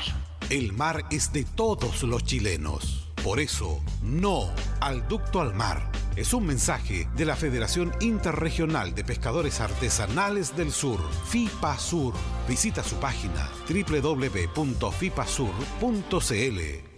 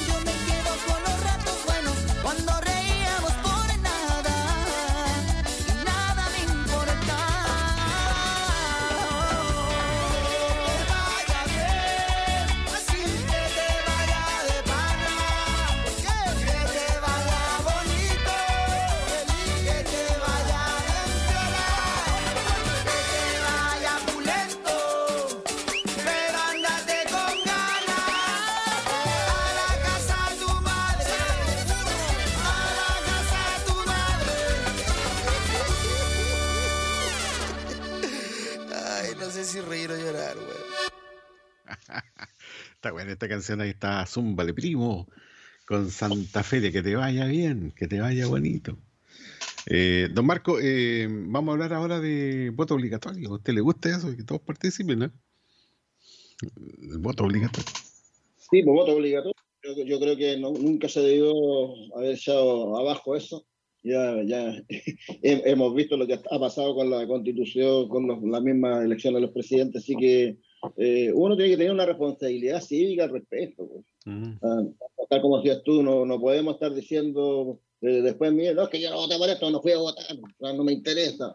Yo le preguntaba a muchos vecinos no, cuando voy a votar, vecina, ¿vamos a votar? No, el alcalde me va a traer de comer o el presidente no, no- voy a trabajar más si sale tal persona. ¿no? Aquí te- todos tenemos que trabajar, todos tenemos que buscar nuestro sustento para nuestro hogar. Estamos hablando ¿cierto? de políticas públicas, estamos hablando de una serie de administración de nuestro país, la marcha de nuestro país, y tenemos que hacernos responsables a quienes elegimos en, todas las elecciones de voto popular, ya, llámese concejales, alcaldes, consejeros eh, regionales, eh, presidente de la, de la República, eh, diputados, senadores, ¿cierto? Eh, que son las elecciones que se hacen, ¿cierto? Norma- normalmente, y después no podemos salir con la excusa barata de decir, no, es que yo no voté por esto. No, Bueno, esto está rigiendo que el voto sea voluntario desde el día 31 de enero del año 2012, ¿ah? Eh, donde comenzó a regir la ley 20.568 que regula la inscripción automática y el voto voluntario. Eh, con esto quedan inscritas automáticamente en el registro electoral todas las personas que cumplan los requisitos para votar. Se cambió una cosa por la otra, porque antiguamente la inscripción era voluntaria. Si usted se quería inscribir, eh, se inscribía y participaba de las elecciones en forma obligatoria pero eh, se cambió para que la inscripción sea automática, aparecen todos en el padrón, pero eh, ir a votar es voluntario, por lo tanto se cambió una cosa por otra y al final ninguna de las dos dio, dio resultado. ¿ya? Eh, inscribirse no significa que tú eres parte de los que eligen en Chile, que estés inscrito obligatoriamente. No, no, no, no, si quieres vas y si no, no te quedas en tu casa, no vas mirando por tele como los demás hacen las filas y votan, participan. Ahora tendría que ser voto obligatorio, inscripción automática. No podemos volver y retroceder, yo creo, ¿no? Avanzar más que retroceder, ¿o ¿no? Eh, yo creo que sí, pues eh, ahí como te digo se está discutiendo, está en la comisión de, de constitución de- del Senado y básicamente cierto se está viendo una, reforma eh, constitucional, porque hay que hacerlo como reforma constitucional. Eso, eso también es importante dejarlo, dejarlo eh, claro. Así que ¿Mm? yo creo que mejor que la gente pueda escuchar cierto lo que se planteó, parte de lo que se planteó, no vamos a dar toda la, toda la sesión, pero No, parte no, de lo parte que se sí. planteó, porque dieron algunas indicaciones también, eh, que tiene que ver con el tema de, las de las sanciones y otros menesteres que no corresponde tra- tratar en esto, sino que eso va para otro tipo de, de ley que tenía el papel por acá, pero se me, alguien me lo sacó. Sí, oiga, eh, los países que tienen el voto voluntario, para que usted sepa, son Argentina, Bolivia, Brasil, Colombia, Costa Rica, nuestro país Chile, Ecuador, El Salvador, Honduras, Guatemala, México, Nicaragua, Panamá, Paraguay, Perú, República Dominicana, Uruguay y Venezuela, que hoy día tiene un tremendo y triste problema, ¿ya? Si se cambia, ¿no es cierto? Todo el mundo debería ir eh, en forma obligatoria a votar, ¿ya? Eh, ¿Dónde es obligatorio actualmente el voto? Los únicos ciudadanos que están exentos de la obligación de votar, pero sí lo desean, pueden hacerlo, son los jóvenes mayores de 16 años y menores de 18 años, los mayores de 70 y los jueces y sus auxiliares que el día de la elección deban prestar servicio. Eh, eso es lo que, lo que dice la normativa legal. Hoy día tenemos que a- apurar esto. eh, eh, ¿sabe? Eh, la justificación también eh, debería cambiar a la forma de justificar el por qué no asistir a, no pudo asistir a votar. Claro, eso- pero eso saber en la, en lo- por lo que planteaban ahí en la ley orgánica, decían, ¿eh? Eso Sí. son, eh, van a estar reguladas en eso, ¿no? el tema de las multas. Sí, porque yo me di cuenta, Marco, que muchas personas no iban a votar, pero estaban las comisarías llenas de personas tratando de dar una excusa de por qué no pueden. Ya, eh, entonces, eh, Tuvieron de- una cola de tres horas para dar la excusa y no fueron a votar. y no fueron a votar porque no estaban a, estaban a más de 200 kilómetros de distancia. Ya, hay unas personas que decían, es que yo quiero ir a votar, pero no tengo plata para movilizarme para ir a votar, a- porque yo vivo en, ahí no voy a decir, en- no, no así digamos, en Panguipulli, por ejemplo, había una señora que vivía en Panguipulli, yo estuve ahí, conversé con ella y ella me decía, mira, si yo iría a votar, pero no tengo plata, no tengo plata para ir a votar. La verdad, no tengo plata para comprar el pasaje, ni para volver, ni para quedarme allá, ni, oiga. Y esa explicación fue a dar, ¿no es cierto? La inscribían nomás, pues ya decían, bueno, ya, el tribunal verá tu, tu problema y si te cree, bueno, te, te perdonará. Oiga, le decía la señora, pero usted no se da cuenta que yo estoy aquí haciendo la fila, eh, estoy igual esperando que me atiendan, no hubiera sido más rápido que yo hubiera ido a votar. Pero no tengo plata, decía la señora. Sí, lo que pasa es que parece que al, pa- al parecer, Hugo, por la discusión que había ahí, eh, eh, estas eh, multas casi no son, no son, eh, no se cobran, ¿no? finalmente. Es como un saludo a la bandera nomás. pero ahora lo quieren poner poner en la ley orgánica ya que la cuestión se cumpla. Sí, porque necesitamos platita también. po. Las arcas de Chile necesitan esa platita de los que no votan, no quieren ir a votar. Hay que cobrar, ¿no? Pues así como te cobran parte, por ejemplo, por, no sé, por andar usando el celular, por pasarte una luz roja, saltarte un disco pare, por andar con los neumáticos gastados. Te cobran parte por eso. Y esa platita ayuda al municipio, ¿no? Entonces salen a buscar plata porque necesitamos platita. Y ahí imagínate, todos los que no votaron pagan una multa de una UTM. ¿Cuánta platita tendríamos, don Marco? ¿Tendríamos platita? sí, pues, Sí, sí, buen billete. Exactamente. Oiga, vamos a escuchar lo que...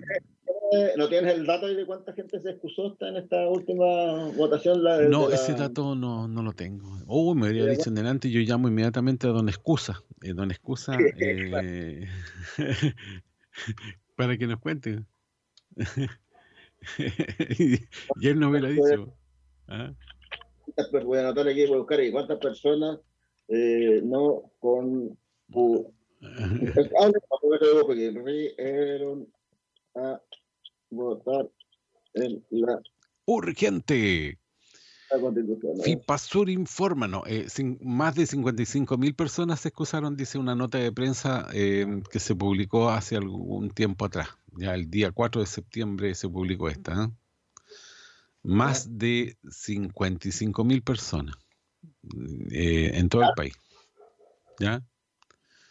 Eh, dice, eh, eh, bueno, es el informe que entrega Carabineros en realidad. po. Dice, al momento tenemos 55.110 acogidas, 50.000 por formularios que entregamos, que son de forma presencial, 4.749 a través de los que fue telemáticamente con eh, presencia de la comisaría virtual y 179 en constancia en los libros de la guardia. Ya, eh, más o menos es el monto, el total de personas que se excusaron. Multiplícale po- por 50 luquitas nomás y marco y se, sepa cuánta platita, platica eh, se podía recaudar. Oiga, vamos a escuchar lo que, lo que pasó ahí con el voto obligatorio en la Comisión de Constitución eh, de la Cámara, eh, donde estuvimos poniéndole atención. Perfecto. Muchas gracias, senador Velázquez, porque además yo quiero dar fe de que usted durante mucho tiempo eh, me, pidió que pusiéramos este proyecto en tabla mucho antes del plebiscito y bueno, me- nos tocó ahí impulsar junto el proyecto en la Cámara de Diputados. Así que, de todas maneras, con mayor razón, lo que usted eh, ha señalado reafirma la técnica legislativa por la que estamos optando, porque las sanciones perfectamente podrían eh, no ser pecuniarias, en el caso de los jóvenes, establecer, eh, no sé, clases de educación cívica, po- podrían haber otro tipo de compromisos y eso lo vamos a determinar en la ley orgánica, para lo cual podemos tomar como base el proyecto impulsado por el presidente del Senado, Álvaro Elizalde, que nos ha pedido expresamente aquello. Muy bien, si les parece, vamos a tomar la votación de la propuesta de indicación que hemos suscrito con todos los senadores y senadoras de la comisión. Sí, no me han dejado terminar. Que está debidamente consignada con la sugerencia de la Secretaría en lo que se ha denominado como propuesta alternativa 2 romano. Señor secretario. Y, y que le pido que la lea nuevamente. Bien. Señor presidente, señoras y señores senadores, se va a poner en votación la indicación 1A con una enmienda de redacción que se ha planteado y que se ha identificado como propuesta alternativa. La norma eh, que se somete a, votación supone sustituir en el inciso primero la frase secreto y, y voluntario del artículo 15 que hoy día está por la expresión y secreto y intercalar un inciso segundo, pasando el actual inciso segundo a ser inciso tercero del siguiente tenor. El sufragio será obligatorio para los electores en todas las elecciones y plebiscitos, salvo en las elecciones primarias. Una ley orgánica constitucional fijará las multas o sanciones que se aplicarán por el incumplimiento de este deber, los electores que estarán exentos de ellas y el procedimiento para su determinación. Esa es la norma eh, contenida en la indicación 1A con la enmienda que ustedes ya han visto. El presidente pone en votación esa redacción. Eh, senador Galilea. A favor, favor. presidente. Senadora Evensberger. A favor. Senador Durresti. A favor. Presidente. A favor, señor Resultado de la votación, cuatro votos por la afirmativa, ningún voto en contra, aprobada la indicación 1A con la enmienda ya indicada. Eh, Muy bien. Eh, hay una serie de indicaciones retiradas, pero entiendo que subsisten eh, indicaciones, entre otras, de la senadora Carmen Gloria Aravena, sí. para que, podamos sí, que examinarlas. Porque Voy no, a- no, no está acá Eh, para retirarla. Así que, señor secretario, Sí, sus... eh, sigamos. Eh, señor presidente, señoras y señores senadores, les pido que vayan a la página 1 del texto comparado. El, hay una indicación, la indicación número 1 del ex senador señor Navarro, que mm, proponía una modificación al artículo 13 de la Constitución. Quiero recordar a sus señorías que el artículo 13 fija la edad en que los eh, la edad de la ciudadanía. Dice, son ciudadanos los chilenos que hayan cumplido 18 años de edad y que no hayan sido condenados a pena aflictiva. La norma propuesta en esta indicación supone rebajar esa edad de 18 años a 16 años. Esa es la indicación número uno. ¿Y eso es admisible, presidente? No está dentro de la idea Yo- matriz del voto yo- obligatorio, ¿no? Yo creo que efectivamente eh, no tiene que ver con las ideas matrices de- del proyecto. Eh, quiero escuchar la opinión de la Secretaría, por cierto. Sí, señor presidente. Nosotros teníamos la misma duda respecto de esta materia porque el objeto esencial de este proyecto es establecer la obligatoriedad del sufragio y no abarcar Ya. otras materias. Eh, Entonces la mesa, resorte, es la, resorte de sí, usted la- la- la mesa la puede declarar inadmisible. Ya. Y así se declara. Eh, la indicación, voy a seguir avanzando por el texto comparado, la indicación número 2 ha sido retirada, correspondería eh, examinar la indicación número 3 de la honorable senadora señora Aravena. Eh, la senadora Aravena proponía intercalar una serie de incisos al artículo eh, 15, que ya se ha enmendado, en que detallaba una serie de sanciones eh, que incurrirían quienes eh, cometen eh, o incumplen el deber de sufragar. Y ahí había una sanción como la pérdida de ciertos beneficios, eh, en qué casos no sería aplicables a los ciudadanos chilenos que residen en el extranjero. Eh, establece un criterio que ustedes ya aprobaron, que es la idea del voluntario, y así sucesivamente. Y por lo tanto hay que tomar una resolución sobre esta indicación. No está retirada, presidente. Muy bien. eh, ¿Le parece a la Secretaría que por técnica legislativa pudiéramos eh, rechazarla por incompatible Sí. con lo ya resuelto?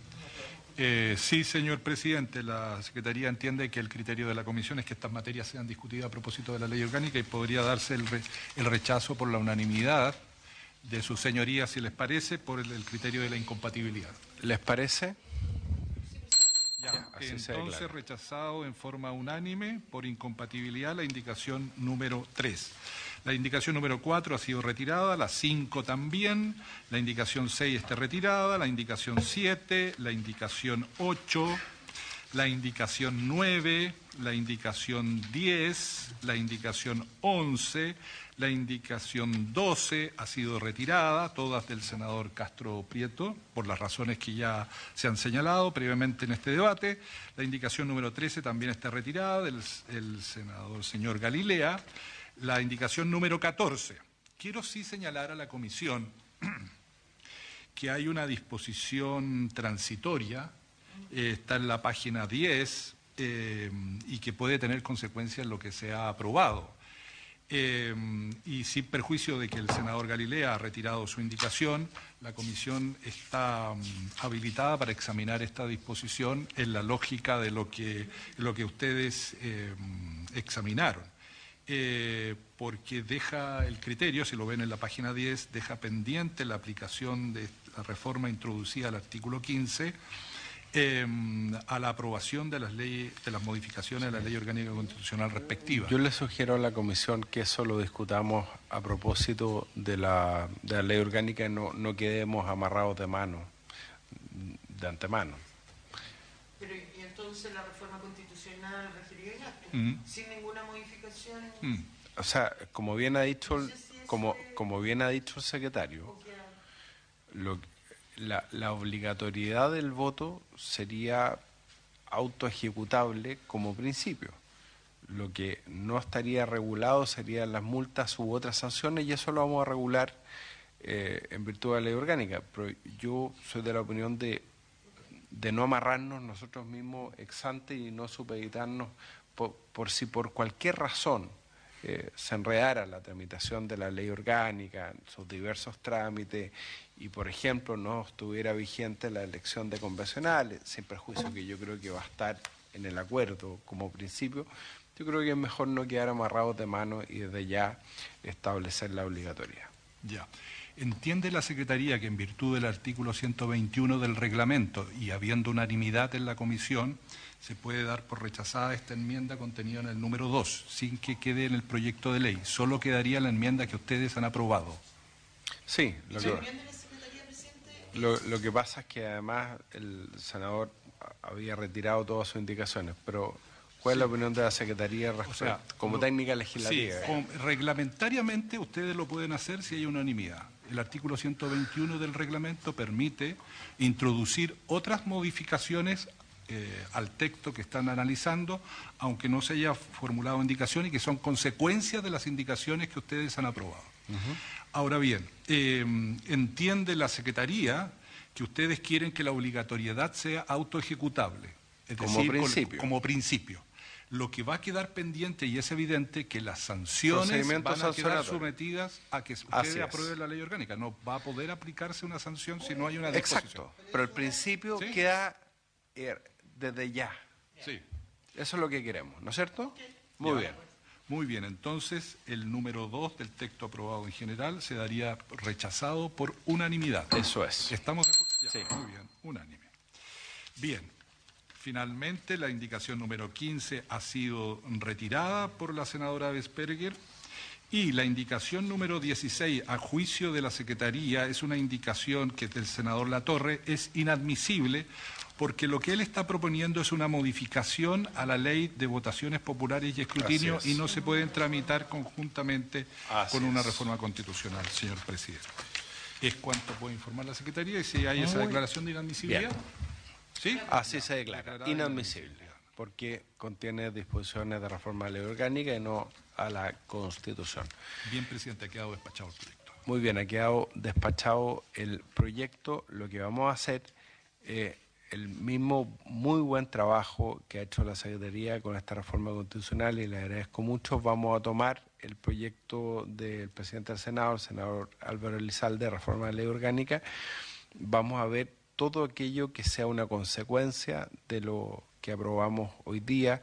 Vamos a ver de qué manera compatibilizarlo con las propuestas del senador Castro, el senador Velázquez y, de los propios senadores de la Comisión de Constitución, eh, de manera tal de votarlo eh, cuanto antes, sin perjuicio que esto está en condiciones de ser despachado a la sala, pero hagamos el trabajo de ver si podemos avanzar en forma conjunta, independientemente que están en trámites constitucionales distintos. ¿Les parece? Muy bien, por haberse cumplido el objeto de la sesión se levanta. Bueno, ahí está. Eh, esto es lo que se está discutiendo. Está en condiciones de pasar a la sala, don Marco. eh, así que vamos a esperar cómo, cómo lo resuelven ellos. Van a hacer eh, otras consultas más y de ahí definitivamente esto pasaría a la sala para la votación del pleno de la sala y saber qué es lo que van a opinar los demás. A ver, ¿quiénes componen la Comisión de Constitución, Legislación, Justicia y Reglamento? Eh, el presidente y quien hablaba al final era don Walter Prieto Matías, que es el presidente, también está don eh, Rodrigo Galilea Vial, no sé, él, él, está también don Pedro Araya Guerrero, don Alfonso Urresti Lonton y también la señora Luz Eliana Esperberger Orrego. Ellos son los que componen esta co- Comisión de Constitución, Legislación, Justicia y Reglamento. Y el presidente es don Matías Walker Prieto. Don Marco. Sí, lo, lo que pasa es que, como decíamos delante, eh, este, este es la, este es una reforma constitucional, ¿cierto? Pero también van a esperar, ¿cierto? Porque ya está listo para pasar la sala, no lo van a pasar al tiro, a esperar de, para ir a avanzar en forma conjunta con el- la reforma de ley orgánica que presentó el senador eh, Lizalde, ahí donde se van a meter, como decíamos, estas materias de las multas y otras cosas más, y algunas indicaciones que metieron también algunos parlamentarios en, en- en esta comisión, que no- o sea, en este proyecto que no tenía que ver con la eh, con, con el tema eh, de, perdón, de- no tenía que ver con el con la reforma, sino que tenía que ver con básicamente con el tema de la ley orgánica. Así que van a esperar compa- compatibilizarse para que vayan de los dos de la mano juntos y probablemente capaz que lo, lo tienen en la sala los dos proyectos juntos. Claro, así que va- va- vamos a esperar ahí, pues un marco bastante entretenido eso. Saber cómo se, se resuelve. Nos separamos un instante, volvemos porque vamos a tocar el tema de la nulidad de la ley de pesca, que también, que es la ley 20.657, que se inició, ¿no es cierto?, el estudio de este proyecto de ley, el segundo trámite constitucional, eh, y ahí vamos a escuchar todas las alegaciones que, que hubo respecto justamente de la legalidad que tiene eh, la anulación de esta ley, ya la 20.657 que modifica el ámbito de la sustentabilidad de los recursos hidrobiológicos, acceso a la actividad pesquera industrial y artesanal, regulación para la investigación y fiscalización, la Ley General de Pesca y Acuicultura contenida en la Ley número 18.892 y sus modificaciones. Bueno, en esta sesión se mm, escuchó al ministro de Economía, Fomento y Turismo, señor Nicolás Grau, y al subsecretario de Pesca, don Julio Sala. Claro que nosotros vamos a ir a la discusión parlamentaria más que nada, más que a escuchar nuevamente al ministro y al subsecretario, porque nosotros lo hemos escuchado harto aquí. Así que eso lo vamos a hacer en un ratito más, ¿le parece, Marco? Perfecto, Hugo. Perfecto, nosotros nos separamos y ya volvemos. Oye tu Dios y no estarás solo. Llegaste aquí para brillar, lo tienes todo. Si eres de las Coloradas, Isla del Rey, te invitamos a ser parte de las Coloradas Fomenta el Deporte y la Vida Sana. Proyecto adjudicado por el Club Deportivo Juvenil Bernardo O'Higgins a través del 7% FNDR, Subvención Deporte Año 2022. Partimos el sábado 22 de octubre en nuestra cancha. Te esperamos.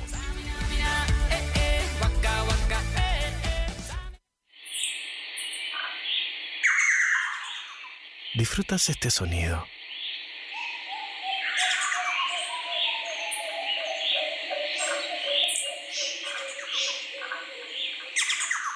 Bosque Abierto es una invitación de Arauco para que conectes con la naturaleza. Conoce más en www.bosqueabiertoarauco.cl. Arauco, somos renovables para una vida mejor. Escuche por FM Siempre las microcápsulas radiales. Son las personas no vacunadas claves en la aparición de nuevas variantes del COVID-19. Estas llegan a ustedes gracias al financiamiento del Fondo de Fomento de Medios de Comunicación Social, del Gobierno de Chile y del Consejo Regional de los Ríos.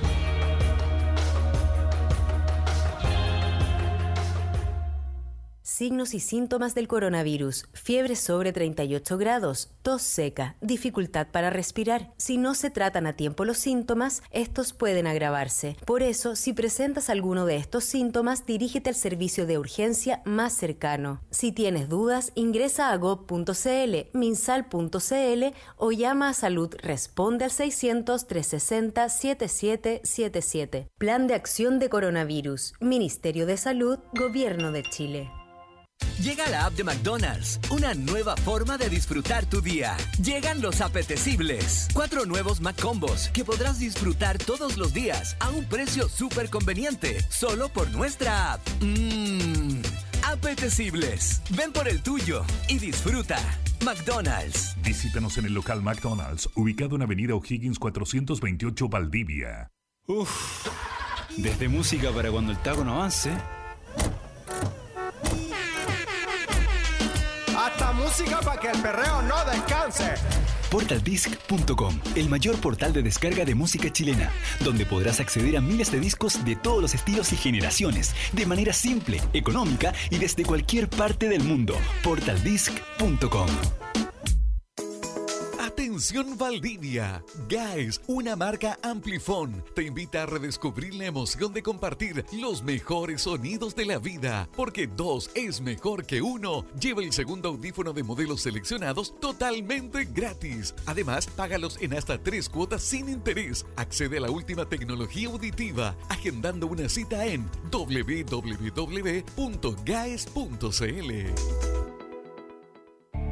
El mar no se contamina por esto. No tienen que tirar basura en el mar o si no mueren todos los peces, se contamina el mar. Cuando salen a pescar no hay ningún pez, solo están todos los peces muertos y no hay ningún pez. Porque no te puedes bañar porque te ensucias cuando te vayas al agua. Y eso es malo tirar basura en el agua, en el mar. El mar es de todos los chilenos. Por eso, no al ducto al mar. Es un mensaje de la Federación Interregional de Pescadores Artesanales del Sur, FIPASUR. Visita su página www.fipasur.cl. Estar realmente conectados es vivir la mejor experiencia de Internet todos los días. Por eso llevamos a tu hogar Movistar Fibra Simétrica para que vivas la mejor experiencia en conexión, para que disfrutes del mejor Internet con la misma velocidad de subida y de bajada, la más rápida, ahora en Valdivia. Contrata hoy tu Movistar Fibra Simétrica en movistar.cl y elige la conexión que te conviene. Movistar.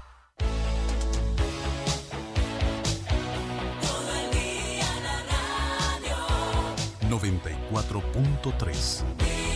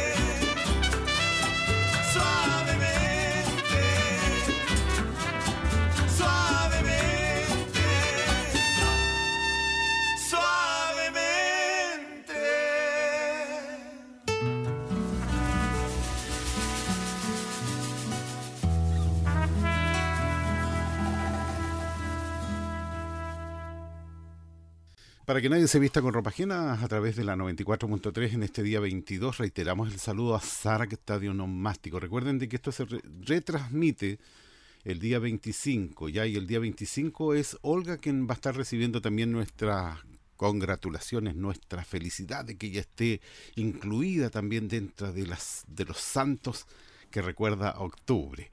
Eh, eh, y para los que no pueden escuchar el programa, tienen problemas, quieren escucharlo en otro horario, eh, revisen la página de fipasur.cl, ahí van a encontrar el link para que lo puedan escuchar tranquilamente en- la hora que quieran, en un momento que deseen, ya en la noche. Bueno, ahí lo puede usted elegir con audífonos, en el donde vaya, ¿no es cierto?, en el auto, en cualquier parte.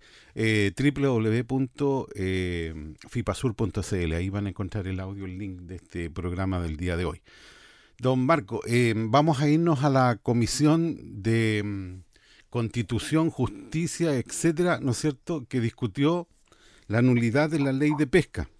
Participaron los senadores, ¿no es cierto?, que están eh, haciéndose parte, y pero estuvieron invitados también el subsecretario de Pesca y el ministro de Economía del gobierno. ¿ya?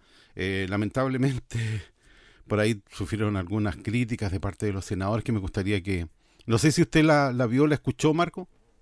Sí, señor, la escuché, la vi, la analicé, quedé perplejo. ¿Qué más quiere que le diga? Sí, bueno. eh, usted va a tener que una, hacer... una de las cosas que me, que- que me llamó la atención fue que, eh, o sea, que estuvo bien, ¿ah? que, que primero se le- le- en el fondo le dijeron, oiga, ¿para qué se meten en este tete ustedes? Porque esta es una moción parlamentaria, no es, una, no es un proyecto del gobierno. Ah, eso, en el fondo, eso fue lo que le dijeron. ¿ah? Sí, Y, y ahí- y- y lo otro que me llamó la atención es que cuando le preguntan al ministro eh, cuáles son los alcances de anular la ley, eh, como, como que dijo, es que no, no es mi cartera, y ahí, ahí le dieron duro porque le dijeron, oiga, usted es ministro de Estado, usted Sí. es ministro de Estado, y usted tiene que conocer cuáles son las consecuencias, porque no es lo mismo anular que derogar o sustituir. Sí, exactamente. Ah, y lo otro que le dijeron, eh, porque al principio lo, que hace para escuchar la gente, ¿cierto? Eh, es que eh, tanto el secretario de Pesca como el ministro hacen un, un- recuento de lo que están haciendo respecto a la nueva ley de pesca que quiere hacer el gobierno. ¿ah? Y ahí también le hacen un paralelo y dicen, señor ministro, con todo respeto, pero esta es la comisión de constitución, no es la comisión de pesca. Exacto. Y eso. aquí nosotros tenemos, que ver cosas legales. Sí, Urresti también fue bastante duro con el ministro y con el subsecretario, le recordó hartas cosas también. Bueno, ya, eh, pa- cosas que hacen los políticos nomás. Nosotros aquí escuchamos y estamos haciendo, poniendo atención a cómo se discuten las cosas. Pero importante que usted que está en su casa, ¿no es cierto?, pescadora y pescadora artesanal, pueda eh, entender cómo se discuten las normas, las leyes en el Congreso de la República. Estas cosas muchas veces pasan desapercibido, eh, no se ven, no son masivas las transmisiones. Eh, e incluso yo recuerdo de que se había propuesto en su momento tener un canal abierto del Congreso para que se puedan transmitir estas cosas y dijeron que no. Pero bueno, eh, hoy día hay que tener cable y el que tiene cable puede, eh, y que tiene también la señal del canal del Senado y el canal de la Cámara de Diputados puede eh, ver, analizar ahí, estudiar lo que se lo que se transmita. Muchas leyes a veces pasan desapercibidas y nos enteramos cuando ya está rigiendo y nos sacan un parte o nos multan y nos y uno dice, pero ¿y esta cuestión de dónde salió? Bueno, se tramitó el año. Estas cosas se transmiten eh, aquí en la 94.3 para que, ¿para qué Marco? Para que nadie se vista con ropa ajena. Esa es la respuesta Nadie se viste con ropa ajena, pues, don Hugo, así es la cosa, nadie se viste con ropa ajena. ¿eh? Claro, por eso lo hacemos. falta se viste con ropa ajena. Oiga, y, y la idea es esa, po, que usted escuche esta discusión en la Comisión de mm, Constitución, Justicia, ¿no es cierto? Y se dé su y haga su propio análisis eh, si está dentro de, de este paquete de pescadores artesanales que se pueden ver beneficiados o perjudicados con la anulación de la ley. Escuchemos. Perfecto, muchas gracias al subsecretario de Pesca, don Julio Salas. Le ofrezco la palabra, bueno, a todos los senadores y senadoras que, que me lo han pedido para que puedan tomar debida nota de las mismas. Senador Pedro Herrera. Gracias, presidente, por su intermedio saludar al ministro y al subsecretario y quiero partir con una declaración de principio. No tengo una posición tomada de qué hacer con este proyecto de ley. Lo, lo he visto, pero no tengo una decisión tomada de votarlo a favor o en contra. Quiero estudiar los antecedentes. Lo que sí queda claro que este es un proyecto más bien para la galería, pues no tiene ningún efecto práctico. Entonces eso hay que decirle a la gente que si se aprueba esta ley, la ley de pesca va a seguir vigente hasta que exista la nueva ley. Entonces, más allá del show que han hecho algunos colegas con este proyecto, la realidad de las cosas y lo que el gobierno también debiera decir es que no tiene efectos prácticos reales. Lo segundo, el, yo sé que el ministro no es abogado, pero tengo la impresión de que la discusión que debiera llevar esta comisión presidente, independiente de lo que sea la ley de pesca, que lo vamos a discutir en las comisiones que correspondan, es una discusión netamente jurídica, porque en una primera aproximación al problema no existe la nulidad de la ley en el derecho chileno, como se está planteando en este proyecto. Si, si la ley hubiera sido nula o tuviera vicios de nulidad, esos vicios de nulidad debieron haber sido declarados en su oportunidad por el Tribunal Constitucional no por una ley posterior. Lo que corresponde en este caso es la derogación. Entonces, en ese sentido, yo quiero preguntar directamente por su intermedio presidente al ministro, ¿por qué razón el gobierno opta por apoyar este proyecto y no va directamente a solucionar el problema de fondo que es una nueva ley de pesca, donde probablemente vamos a tener diferencias? Todos quienes representamos una pesquera, yo represento la región de Antofagasta, eh, cuando se discutió la ley de pesca perdimos uno o dos puntos, que era el tema de las perforaciones, pero no por eso decir que es una ley corrupta o una ley que tuvo problemas. Por el contrario, entró en vigencia la ley y hoy día en la zona norte está bastante pacífico el tema pesquero. Salvo temas muy puntuales, por algún problema puntual que ha habido en el sector, no hemos tenido hoy día grandes protestas, hay una convivencia entre los sectores. Entonces, si el gobierno está haciendo este trabajo, la pregunta directa es por qué ellos no optan por algo que sea más limpio, que es derogar la ley de pesca y dictar una nueva ley de pesca. ¿Por qué pregunto esto? Porque en el supuesto hipotético de que se pudiera valer o que esta teoría que levantaron algunos de que existe la nulidad de la, ley de esta ley, lo que hay aquí hay una obligación que se le impone al presidente de la República, que coincide hoy día con un gobierno que probablemente tiene la intención de modificar la ley de pesca. Entonces mi pregunta es, aquí lo que hay una obligación al presidente de dictar en el plazo de dos años, desde que se publique la ley, una nueva ley de pesca. Eso en la práctica significa imponerle a un gobierno o a un presidente un mandato legal que si no cumple lo hace sujeto a acusación constitucional por notable abandono de deberes, al no cumplir eh, las leyes. Entonces, bajo esa misma premisa, habiendo temas que los parlamentarios, por ejemplo, no tenemos atribución, sistema previsional, un grupo de parlamentarios, podríamos decir, cuando se dictó el decreto de ley 3.500 estaba la dictadura, no tuvimos oportunidad de discutir, también una ley nula, y vamos y aprobamos una ley que imponga la obligación, por ejemplo, en un plazo ridículo de seis meses o un año de un nuevo sistema previsional. Y si el presidente no cumple, está incumpliendo la ley y se hace sujeto a acusación constitucional. ¿Por qué hago este ejemplo? Porque si uno va o remora, rememora distintas leyes que hoy día pueden ser probablemente la mayor demanda de los ciudadanos, pensiones, salud, son leyes que nacieron en tiempo de la dictadura que uno podría reclamar la misma legitimidad e imponer esta misma obligación a un gobierno. Y por una vía colateral estaríamos en el fondo socavando lo que es eh, la atribución exclusiva del presidente de la República, porque bastaría una mayoría del Congreso para imponerle una agenda al presidente o un gobierno que probablemente no es la, no es la que ellos llevan. Entonces, por eso yo- me gustaría saber por qué insisten con este tema y no van directamente a lo que es el problema de fondo, que es una nueva ley de pesca, que eso debiera ser, a mi juicio, jurídicamente lo más, entre comillas, lo más limpio y lo que, lo que generaría menos problemas. Porque además yo no sé si ustedes como ejecutivo han visto eh, cuáles son las consecuencias de, de declarar insanablemente nula la ley. La nulidad no es neutra, la nulidad tiene efectos. Produce efectos para los terceros que estuvieron de buena fe, así como también sanciones para los que estuvieron de mala fe. Entonces, ¿cuáles van a ser los efectos de esta nulidad? O sea, por ejemplo, ¿qué pasa? eh, por dar un ejemplo, alguna empresa podría reclamar, bueno, como esta ley es nula, me obligaron a pagar patentes durante todo este tiempo. ¿Esas patentes se tendrían que, entre comillas, devolver a, los- a quienes pagaron las patentes? O los que hicieron inversiones bajo el imperio de una ley que es declarada nula, ¿qué, qué efecto va a ocurrir con eso? Entonces, me gustaría saber qué están pensando como efecto también de la nulidad. Gracias, presidente. Gracias, senador Pedro Araya. Senadora Luz Evensberger. Gracias, presidente. A ver, eh, yo creo que acá hay dos temas absolutamente distintos. Uno el tema político y otro el tema jurídico. Entiendo que nos compete y nos convoca aquí el tema jurídico. El tema político uno puede eh, entender, eh, no estar de acuerdo, ¿no es cierto?, con una eventual modificación, una nueva ley de pesca. Eh, puedo entender que el presidente se haya comprometido con dictar una ley de pesca y está en todo su derecho a hacerlo y tendrá que venir a discutirlo a eh, el Congreso para tratar de lograr su aprobación. Pero Este proyecto, que es lo que nos convoca, yo a diferencia del senador Araya lo he estudiado y estoy completamente convencida que voy a votar en contra porque jurídicamente, jurídicamente no existe la nulidad de una ley y es absolutamente peligrosa.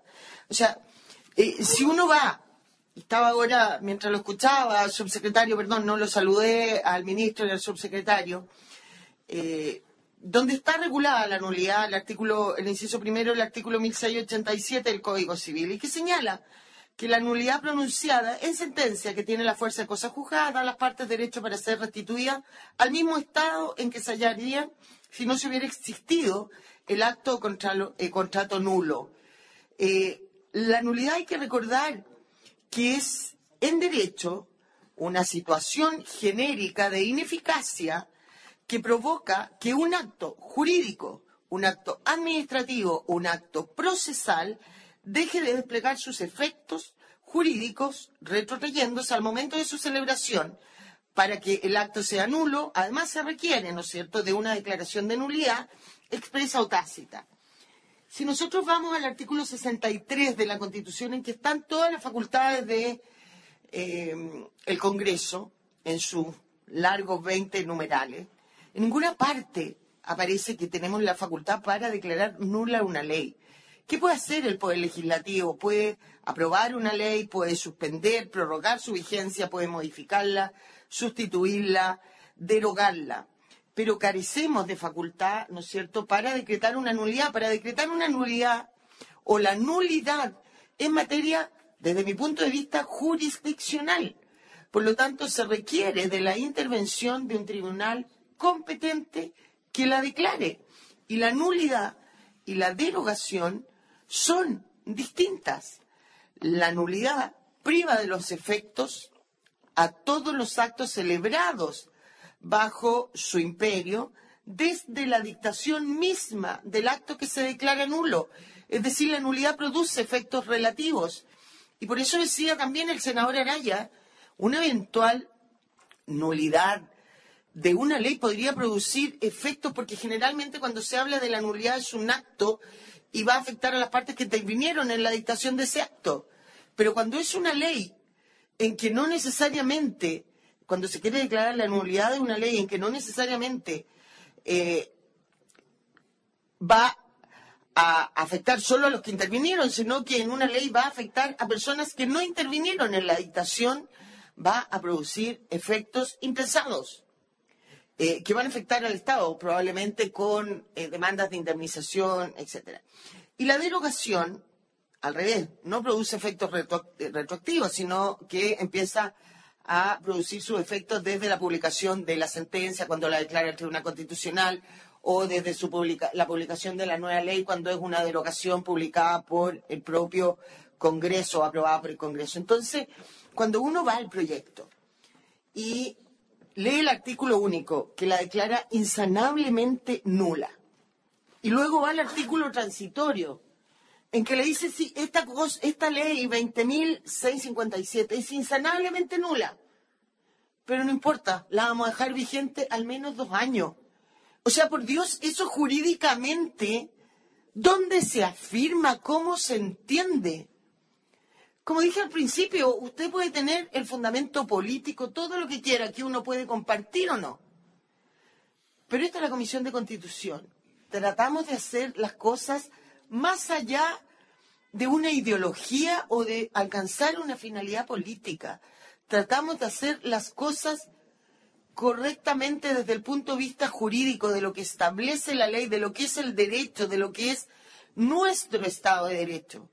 Y yo creo que este proyecto está lejos de lo que establece nuestro Estado de Derecho, de lo que nos permite el Código Civil, de lo que es la nulidad conceptualmente, de lo que establece la Constitución. O sea, de verdad, eh, si, si consideran que la ley de pesca actual eh, no debe seguir vigente, bueno, hagan lo que dicen que están haciendo. Eh, no veo la diferencia de cometer una aberración jurídica, porque en el fondo es lo mismo. Ustedes dicen, necesitamos este tiempo para hacer una nueva ley de pesca. también comparto con el senador Araya. Eh, acá el sur históricamente le ha puesto el pie, y aquí voy a hablar políticamente, el sur históricamente le ha puesto el pie encima al norte.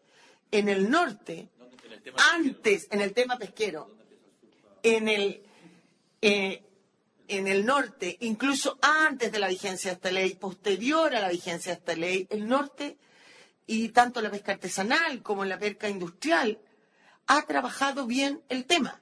Y quieren, pasando a llevar el norte, solucionar los problemas del sur. Todos los problemas que tienen el sur quieren arrastrarlo al norte donde la pesca se lleva bien y funciona bien.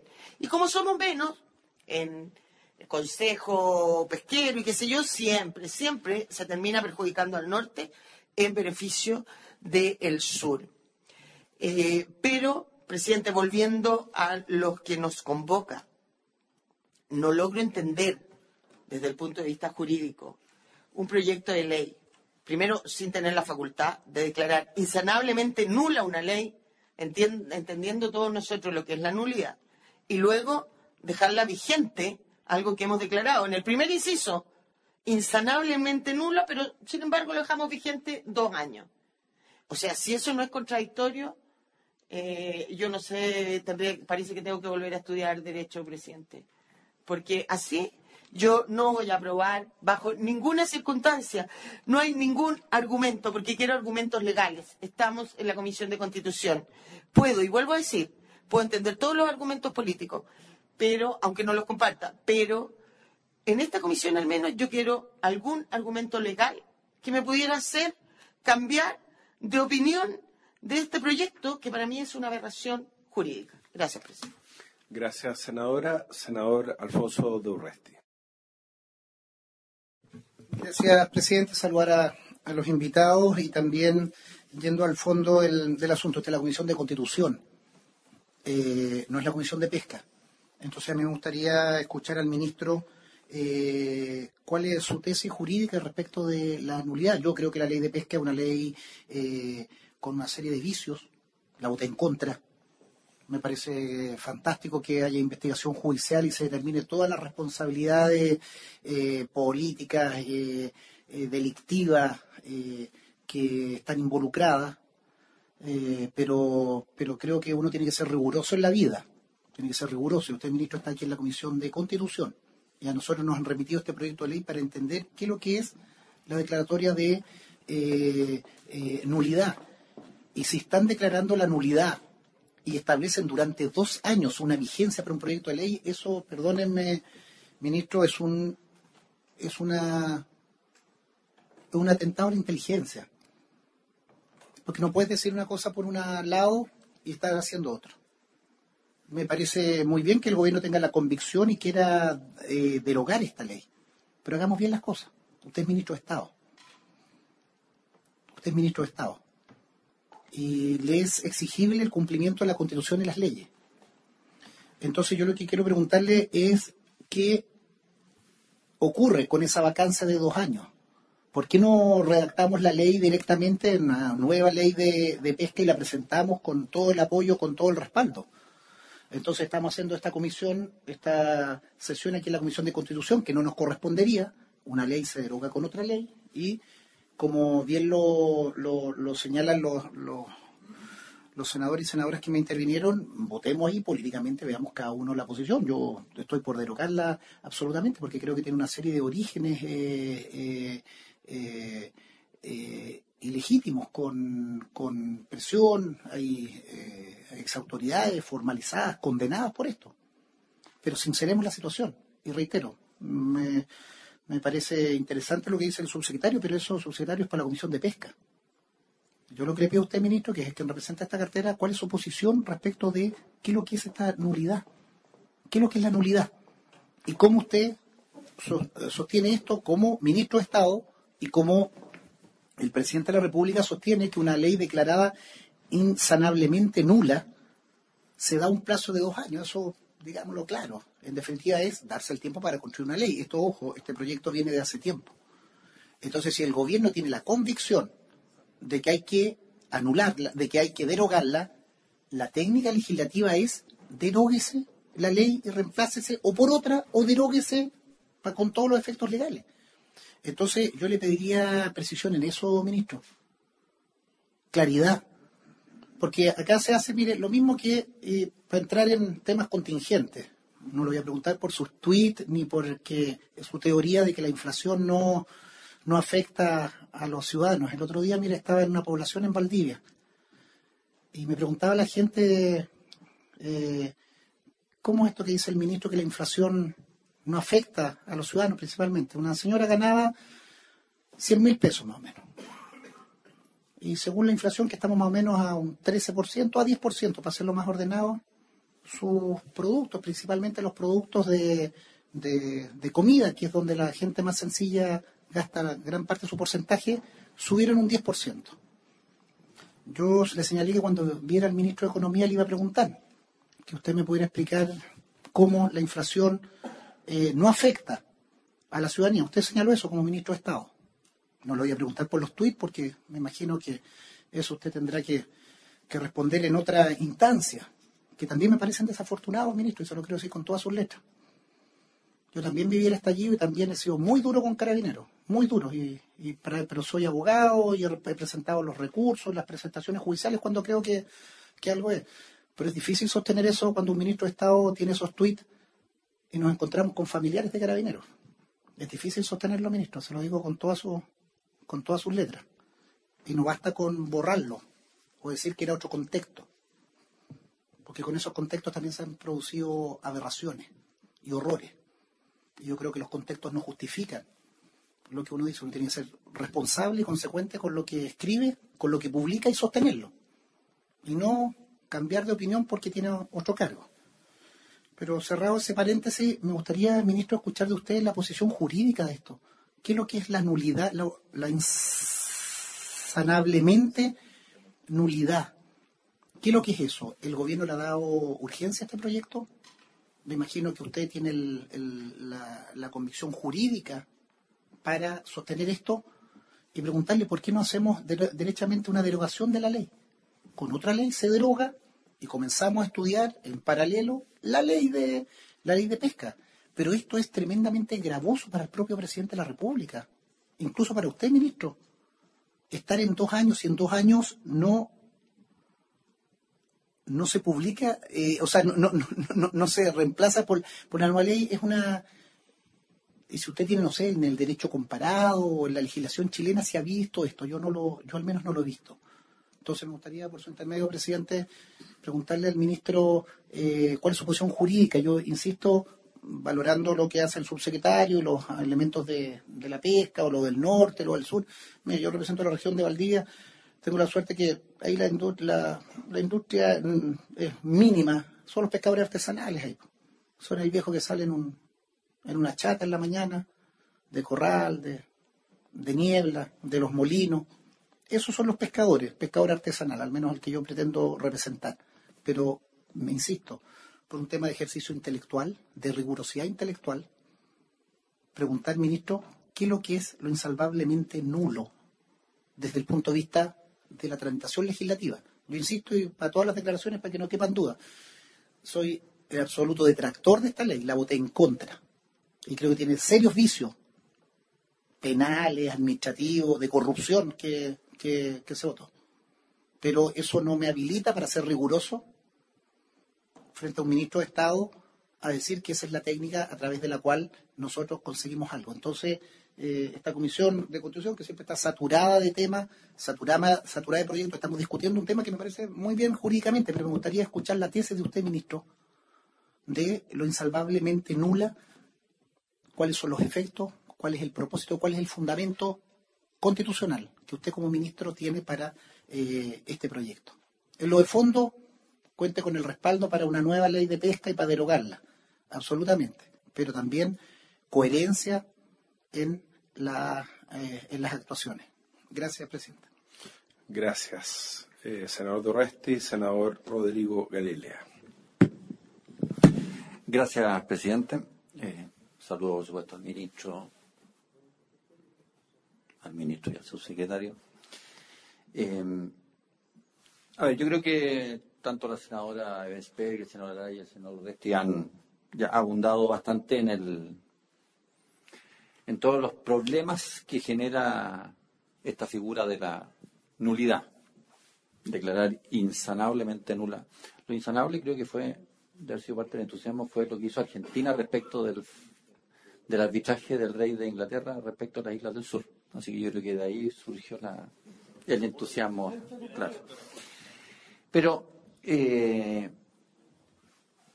yo entiendo lo que trató de hacer la Cámara de Diputados en su momento, pero esto acarrea responsabilidades, además ni siquiera se sabe muy bien de quién. Porque para que una ley se dicte tiene que haber, en este caso, iniciativa del presidente de la República, pero promulgar la ley o tramitarla entera no depende tampoco solo de él, depende de las cámaras. Si es que no está esto dentro de dos años, bueno, ¿qué, qué pasó aquí? Y por lo tanto, parto quizás con lo que decía el senador Araya. Esto es para la galería porque realmente no produce ni el más mínimo efecto práctico. Al contrario, eh, si es que produce algún efecto, es más bien disruptivo, eh, jurídicamente pueden aparecer todo tipo de teorías peregrinas de las que yo creo que el país está bastante agotado.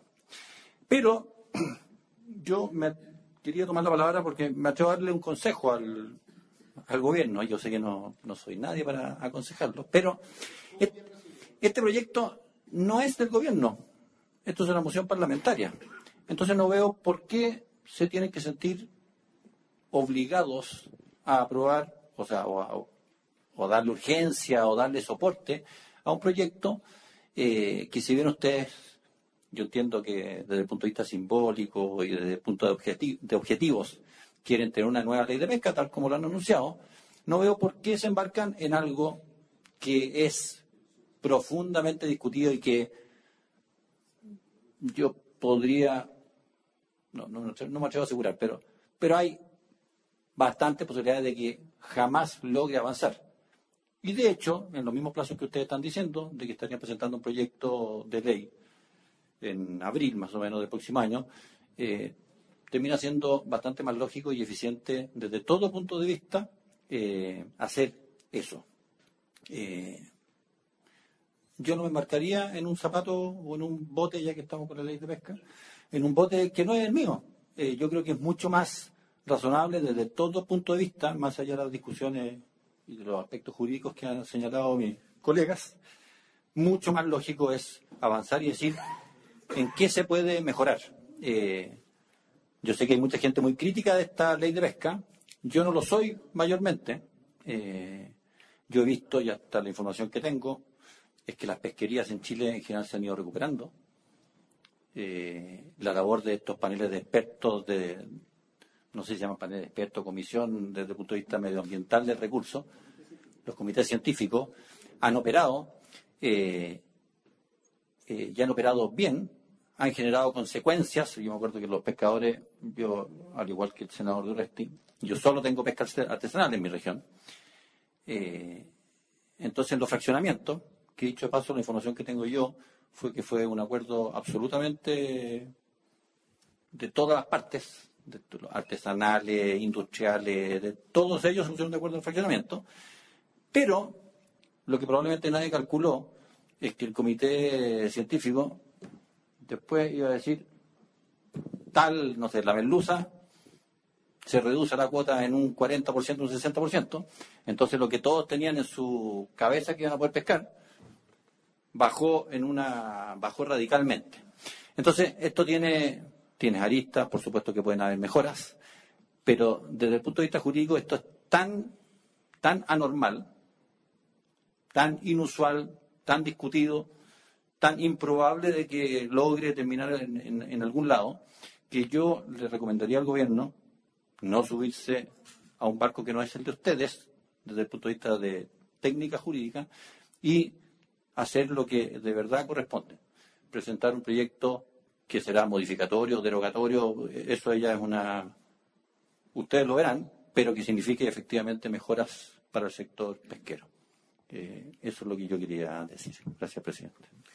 Muchas gracias, señor Galilea. Yo solamente agregar dos cosas. Suscribo completamente lo que han dicho nuestros colegas de la Comisión de Constitución, que creo que han resumido muy bien eh, el objeto de la controversia y lo delicado que es para esta Comisión de Constitución y dado el mandato que recibimos de la sala y de los comités de pronunciarnos.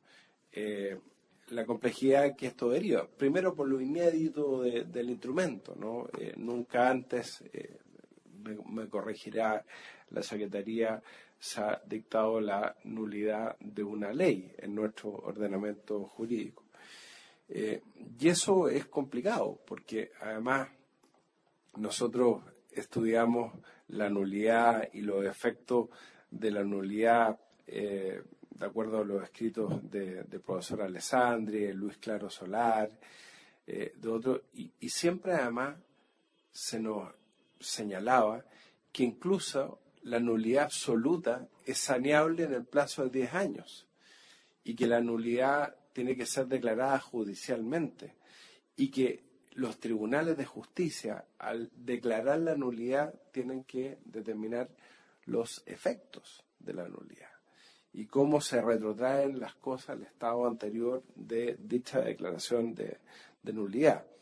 Yo sé que en base a eh, toda la doctrina de Sotoclos en materia de derecho administrativo y en relación a la, a la nulidad de los actos administrativos y de la nulidad que está presente en la ley de bases de los procedimientos administrativos del Estado, porque dice relación con los actos de la administración, no los actos legislativos, no, no la ley probablemente tal, eh, se ha suscitado toda una controversia y hay respetables profesores de, de derecho público que han intentado extrapolar de alguna manera esa tesis de, de la nulidad de derecho público a una eventual nulidad de, de esta ley. Y eso va a ser parte de toda una discusión que probablemente tendrá lugar en sede judicial y eventualmente en el Tribunal Constitucional se llegará a prosperar esta ley.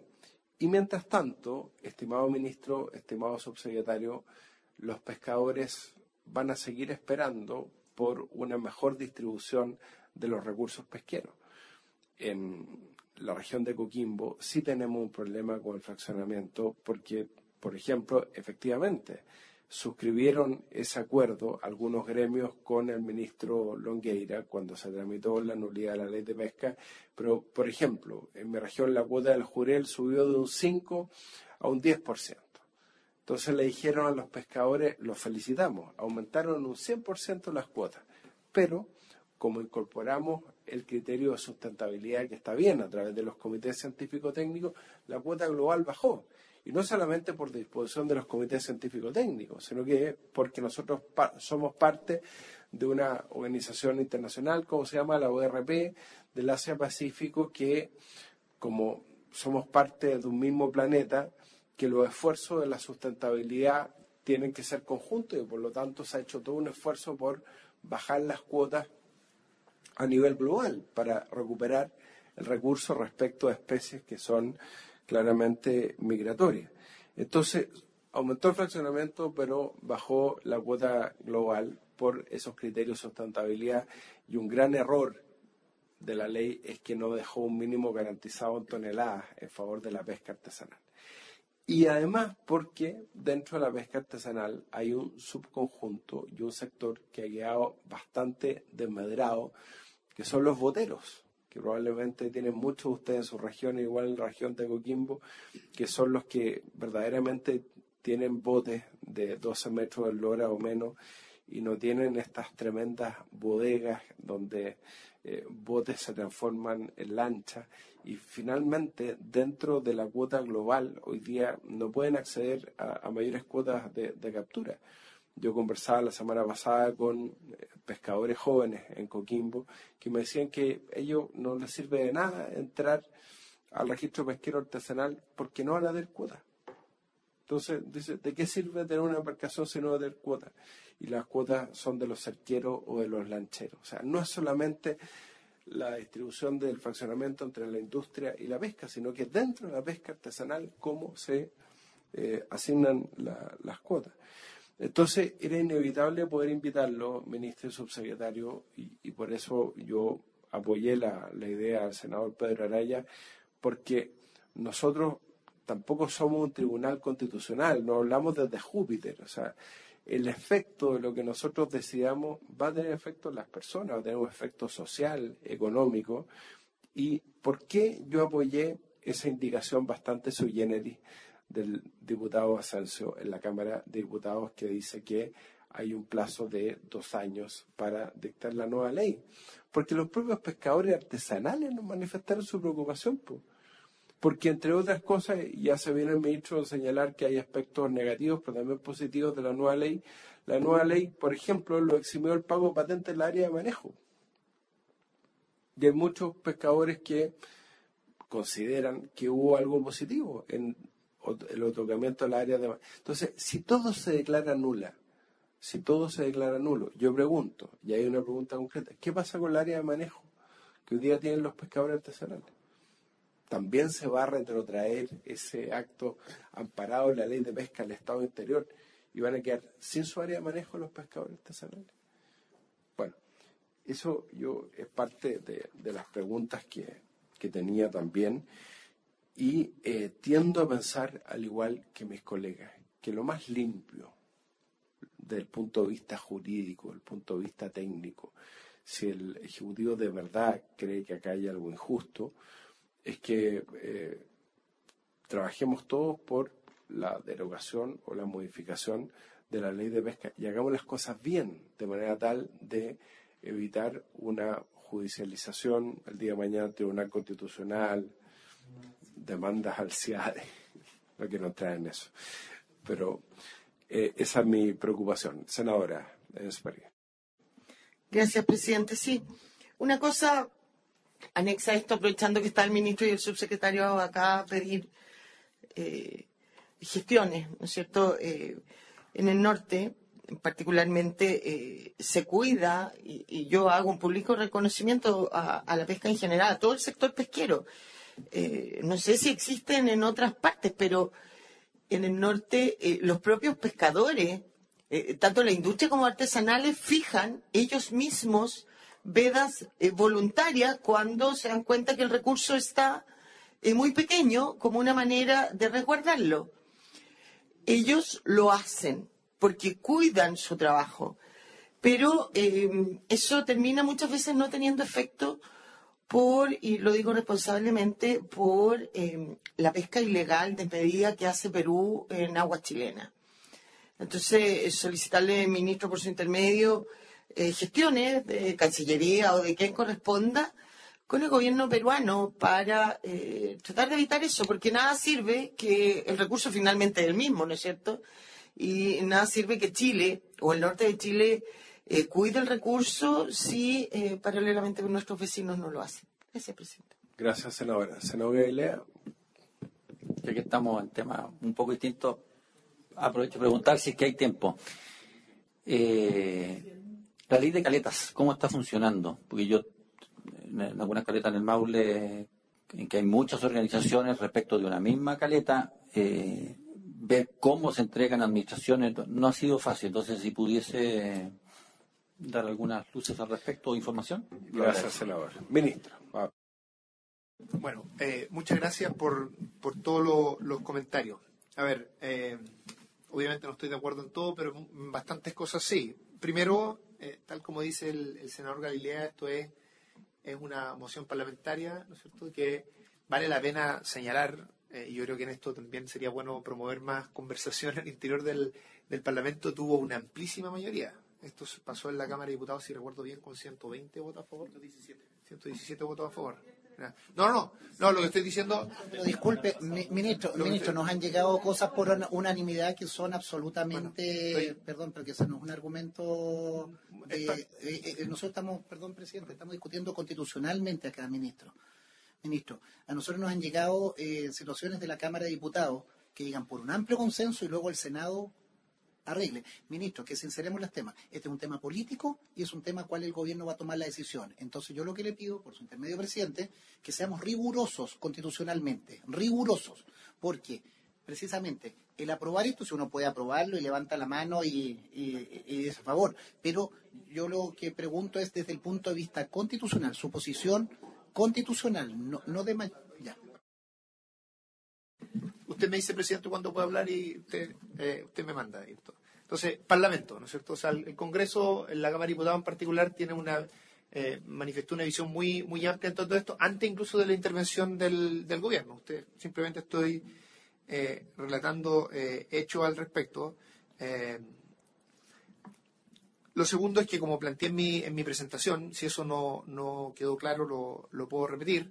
Eh, yo no iba a hacer un- una presentación centrada principalmente en lo jurídico. Entiendo que ese es el quehacer que ustedes tienen en esta comisión, pero lo que planteé es que creía que podía ser bueno que les diera un contexto de cómo nosotros estábamos trabajando la nueva ley de pesca y entender cómo ese trabajo era consistente con esta, esta propuesta de, cambio legislativo.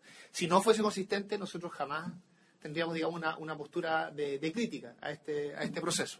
Eh, entonces, quiero acotar expectativas respecto nuevamente a lo que a lo que nosotros vamos a plantear desde acá. Ustedes van a poder tener una, una conversación y una discusión mucho más amplia, más rica eh, de otros ámbitos y creo que lo que, nos- lo que yo estoy presentando acá en particular es complementario para poder tener esa, esa, esa conversación. Eh, respecto a si tiene o no tiene efectos prácticos. Eh, yo creo que todo depende de, de- qué es lo que significa práctico en ese caso, ¿no es cierto? Práctico legal o práctico en, eh, en un sentido más amplio de la palabra.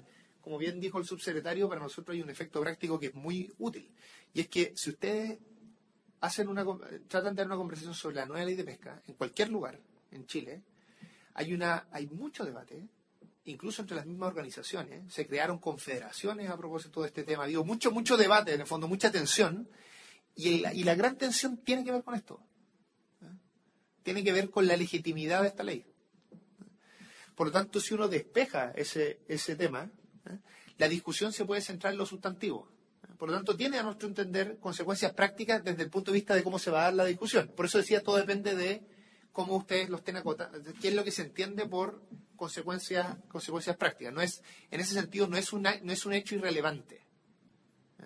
Es un hecho que tiene una no relevancia. No se hace, por lo menos desde nuestro lado, nuestra participación en esta conversación no tiene que ver con simplemente un cuestión, una cuestión eh, cosmética, ¿eh? sino que tiene una, una relevancia. La cuestión jurídica la podrán discutir con otras personas. ¿Cuáles son las consecuencias? Si tiene una, una, una consecuencia práctica en términos jurídicos o no. Eh, ahora, yo comparto totalmente con el senador Araya que desde nuestro lado, lo más yo no tengo ningún problema. Presidente, ministro, con todo ¿sabe lo que pasa? Es que yo entiendo que usted sea un ministro sectorial, pero es un ministro de Estado. Entonces, usted no nos puede decir, vean ustedes eh, con otra persona o con quien estimen la parte jurídica. O sea, usted como ministro, como funcionario público, está obligado a respetar la ley.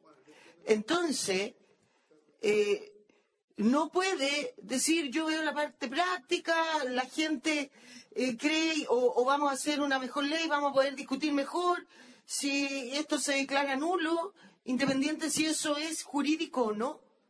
O sea, usted tiene que ver el todo, no solamente lo sectorial. Usted es hoy día un ministro de Estado y yo le pido que actúe como tal. Y eso significa, desde mi punto de vista al menos, respetar la ley. Usted cuando juró como ministro, cuando el presidente Boric le tomó el juramento, prometió respetar la constitución y la ley. Senador Araya quería hacer una, una, una acotación también. No, no será posible eh, eh, contestar todo de una vez Sí. y después, porque si no creo que va a ser muy difícil. Sí, no, yo, pero- yo tomé punto de cada uno de ustedes y tengo pero quiere hacer una cosa. acotación muy breve, senador. Gracias, presidente. Yo, yo ministro, entiendo su punto que usted es técnico, que tiene una expertise distinta. Yo no le iría a discutir a usted de economía porque no soy economista, pero aquí, eh, y entiendo el punto de lo que ustedes nos quieren plantear respecto de los problemas que tienen para la discusión de la NOLES, pero yo le- lo que le pediría presidente por su intermedio, entendiendo que el ministro probablemente no va a responder lo que queremos jurídicamente, que venga la CEPRES al punto jurídico, que, la- que venga la CEPRES a decirnos cuáles son los efectos legales y jurídicos de aprobar este proyecto, cuáles son las consecuencias que tienen. Porque claro, no entiende el tema que está haciendo el ministro, que, que es una cuestión más sectorial, pero lo que a la Comisión le interesa no es discutir la nueva ley de pesca, sino saber, a mí por lo menos, cuáles son los efectos prácticos legales de aprobarse o no esta iniciativa. Gracias, senador. Sí, eh, yo creo que cuando termine va a quedar más claro eso y además el subsecretario eh, va, va a comentar eh, algunos de los temas que, que- que les preocupan. Eh, bueno, lo, lo comenté antes, pero, pero creo que es importante también eh, señalarlo acá, y bueno, usted mismo, presidente, lo decía, que hay un debate jurídico en esta materia, ¿no es cierto? Yo entiendo, imagino que las discusiones jurídicas eh, tienen diversas interpretaciones eh, y en los debates que ha habido para atrás, y esto además es un debate que, que se ha expresado de forma, de forma pública, más allá de lo inédito de la medida, eso es un hecho, digamos, es un hecho de la causa, que hay un, hay un debate y hay distintas tesis jurídicas respecto de si esto se puede hacer o no se puede hacer en términos legales. Yo jamás, como ministro de Estado, haría nada que eh, considere va eh, en contra de o en oposición a mis obligaciones. Eh, y me preocupo ser muy, de- muy eh, cauto en la, en la materia, así que comparto la preocupación de, de- de la senadora. Yo creo que respecto a lo que planteaba el senador Durresti, eh, y esto lo va a, a- a tratar después con más detalle eh, el subsecretario, eh, digamos, las cosas que han sucedido hasta ahora en términos, por ejemplo, de las acusaciones, incluso ju- o sea, lo- las condenas que ha habido en esta materia, que usted muy bien recordaba, solucionan este problema a nivel individual, ¿no es cierto? Pero acá en el fondo lo que tenemos, y yo entiendo que ese es el- uno de los fondos de, de discusión, es que tenemos un problema que hay una ley que todos sabemos que tuvo problemas importantes, ¿no es cierto?, en su, eh, en su, en su tramitación. Y la pregunta es si uno quiere eh, tomar alguna, eh, alguna medida que se haga cargo de esa legitimidad en términos de la ley propiamente tal, ¿no y no solo de los actos específicos que hicieron las personas que participaron en esa, en esa discusión legal. Yo creo que ese es la, el, el debate que está atrás, por lo tanto, eso, eso no lo reemplaza o no es, no es suficiente, digamos, si esa es la perspectiva, el hecho de que esto se haya sancionado a nivel, a nivel individual. Eh, bueno, comentaba antes que yo tengo muy clara cuáles son mi- mis responsabilidades. El, senador hizo un par de comentarios que eh, tengo que, que- comentar. Eh, primero, yo jamás, jamás he dicho que la inflación no afecta a las personas. De hecho, la cuña que hice, que fue una muy mala cuña, dicho sea de paso, fue justamente lo opuesto. Dije, comparé la situación de las empresas con las personas. Entonces, si usted me da el contacto de la persona que le hice esta pregunta, yo felizmente puedo hacer esa conversación. Y además, eh, digo, para ser justamente riguroso, y, y, por supuesto eh, que esa, en una dimensión distinta a lo que usted señala, esa fue una eh, frase muy desafortunada de mi parte y lo, lo comenté y yo no tengo ningún problema en, en, hacer aquello. Y respecto a la situación con, Carabineros, como es de, público conocimiento, yo tuve una reunión ayer con el general director de Carabineros en que conversamos justamente de estos temas. Entiendo que, eh, aunque yo ya he hecho esos comentarios en otro contexto y que tengan, digamos, un, un- un sustento que explica eh, mi molestia y mi frustración, pero no explica ni justifica la forma en la que lo expresé, que es justamente lo que creo que es más problemático de esa, de esa, intervención, eh, dado que nosotros como gobierno estamos haciendo eh, un trabajo, yo diría, muy positivo con Carabineros y de mucha coordinación para abordar los tremendos desafíos que tiene el, país en materia de seguridad pública, era importante que pudiéramos tener una conversación para que esos comentarios anteriores no entorpecieran ese trabajo que está teniendo el, el gobierno. Y la recepción que yo he tenido en esa conversación, y por lo más lo he dicho públicamente, el general director de Carabineros fue muy positiva y yo le agradecí privadamente y no tengo ningún problema de agradecerlo, por cierto, eh, públicamente. La buena disposición, eh, eh, digamos, eh, cuando uno conversa con una persona a la que, a la, en la que se ha referido así de, de- de- hacia ello, ¿no es cierto? Eh, es un- habla muy bien de él la, disposición a tener una, una conversación abierta, así que lo, lo- lo agradezco mucho. Volviendo ahora a, lo- a los temas más, más de fondo de esta, de esta comisión. Eh, bueno, yo comenté durante la, presentación que eh, nosotros eh, compartimos parte importante de esta ley. Lo dijo también el, el subsecretario, incluso yendo mucho más al- a los contenidos específicos. Y por eso creemos que es muy importante que no existe un vacío legal una vez que si, el, si este Parlamento decide aprobar esta, esta ley que se está discutiendo, no existe un vacío legal que nos haga retroceder respecto a la situación anterior. Eh, si nosotros pensáramos que eso puede ocurrir como gobierno, eh, no tendríamos la postura que tenemos en la, en la actualidad en esa, en esa materia. Cuestión que se puede discutir porque entiendo de, las intervenciones de ustedes que algunos piensan que eso sí podría ocurrir. ¿eh? Nosotros no tenemos esa visión ¿eh? de, que, de que se vaya a generar un problema interpretativo durante esos dos años. Creemos que el, la, el- la indicación eh, en la que participó usted, senador, que yo, bueno, la- al parecer la voy a defender más que usted, pero eh, yo creo que es una buena indicación en ese sentido, ¿eh? que ayuda justamente a, salvaguardar. Yo creo que está muy bien pensado, tratando aquí, es una situación difícil, ¿no es cierto? Esta, no es una cosa que uno le gustaría que sucediera todo el tiempo, este tipo de discusiones, estar discutiendo una nulidad una ley, pero ya que está eso y existe una demanda social y, y en cierta medida justificada, eh, por, eh, que tiene que ver con la legitimidad de esta ley, buscar la forma de que eso no implique un problema mayor eh, práctico en el camino. Así que yo respaldo es- que, se haya, que se haya hecho de esa, de esa manera. Ahora, más allá de las experiencias de ustedes, yo quiero transmitir que eh, este es un tema, como comentaba antes, que realmente genera mucha tensión, mucho, mucho debate y no es, y en ningún caso sería cierto que existe una opinión eh, principalmente favorable respecto a esta ley. ¿eh? Hay, hay temas, anécdotas, ustedes saben, ustedes muy bien lo saben que esto fue parte crucial, por ejemplo, del debate eh, presidencial de la candidatura de la hoy oposición, ¿no es cierto? Hace un, hace un tiempo atrás. O sea, incluso en el mundo de, de lo que es actualmente es la oposición, ha habido mucho debate de esto, y eso no tiene que ver con una cuestión de simplemente la opinión de cada una de las personas, sino que cuando uno conversa y va a los territorios en distintos, en distintos lugares, realmente hay mucha molestia respecto, respecto a esta ley y todo el proceso que, involucró. O sea, el problema de legitimidad lo tenemos. O sea, no es una, no es solo un problema de contenido de la ley, sino que también es un problema de, de, de- de legitimidad. Así que eh, desde, desde nuestra perspectiva, el tener esta postura que estoy planteando en ningún caso significa hacer un acto ilegal o que yo no esté cumpliendo con, mi, con mis eh, obligaciones. Eh, si, ustedes estimaran que eso estaba ocurriendo, yo estoy totalmente dispuesto a conversar aquello y eventualmente rectificar si eso, si, si fuese el caso, pero no, no considero que sea, que sea así. ¿eh? Eh, y lo último que, que me gustaría comentar, bueno, respecto a las otras cosas que comentaron la ley de Caleta, lo puede comentar el subsecretario, lo que usted dice, senadora, yo me puedo comprometer a, revisarlo y si usted tiene además antecedentes específicos respecto a esto, lo recibo con gusto.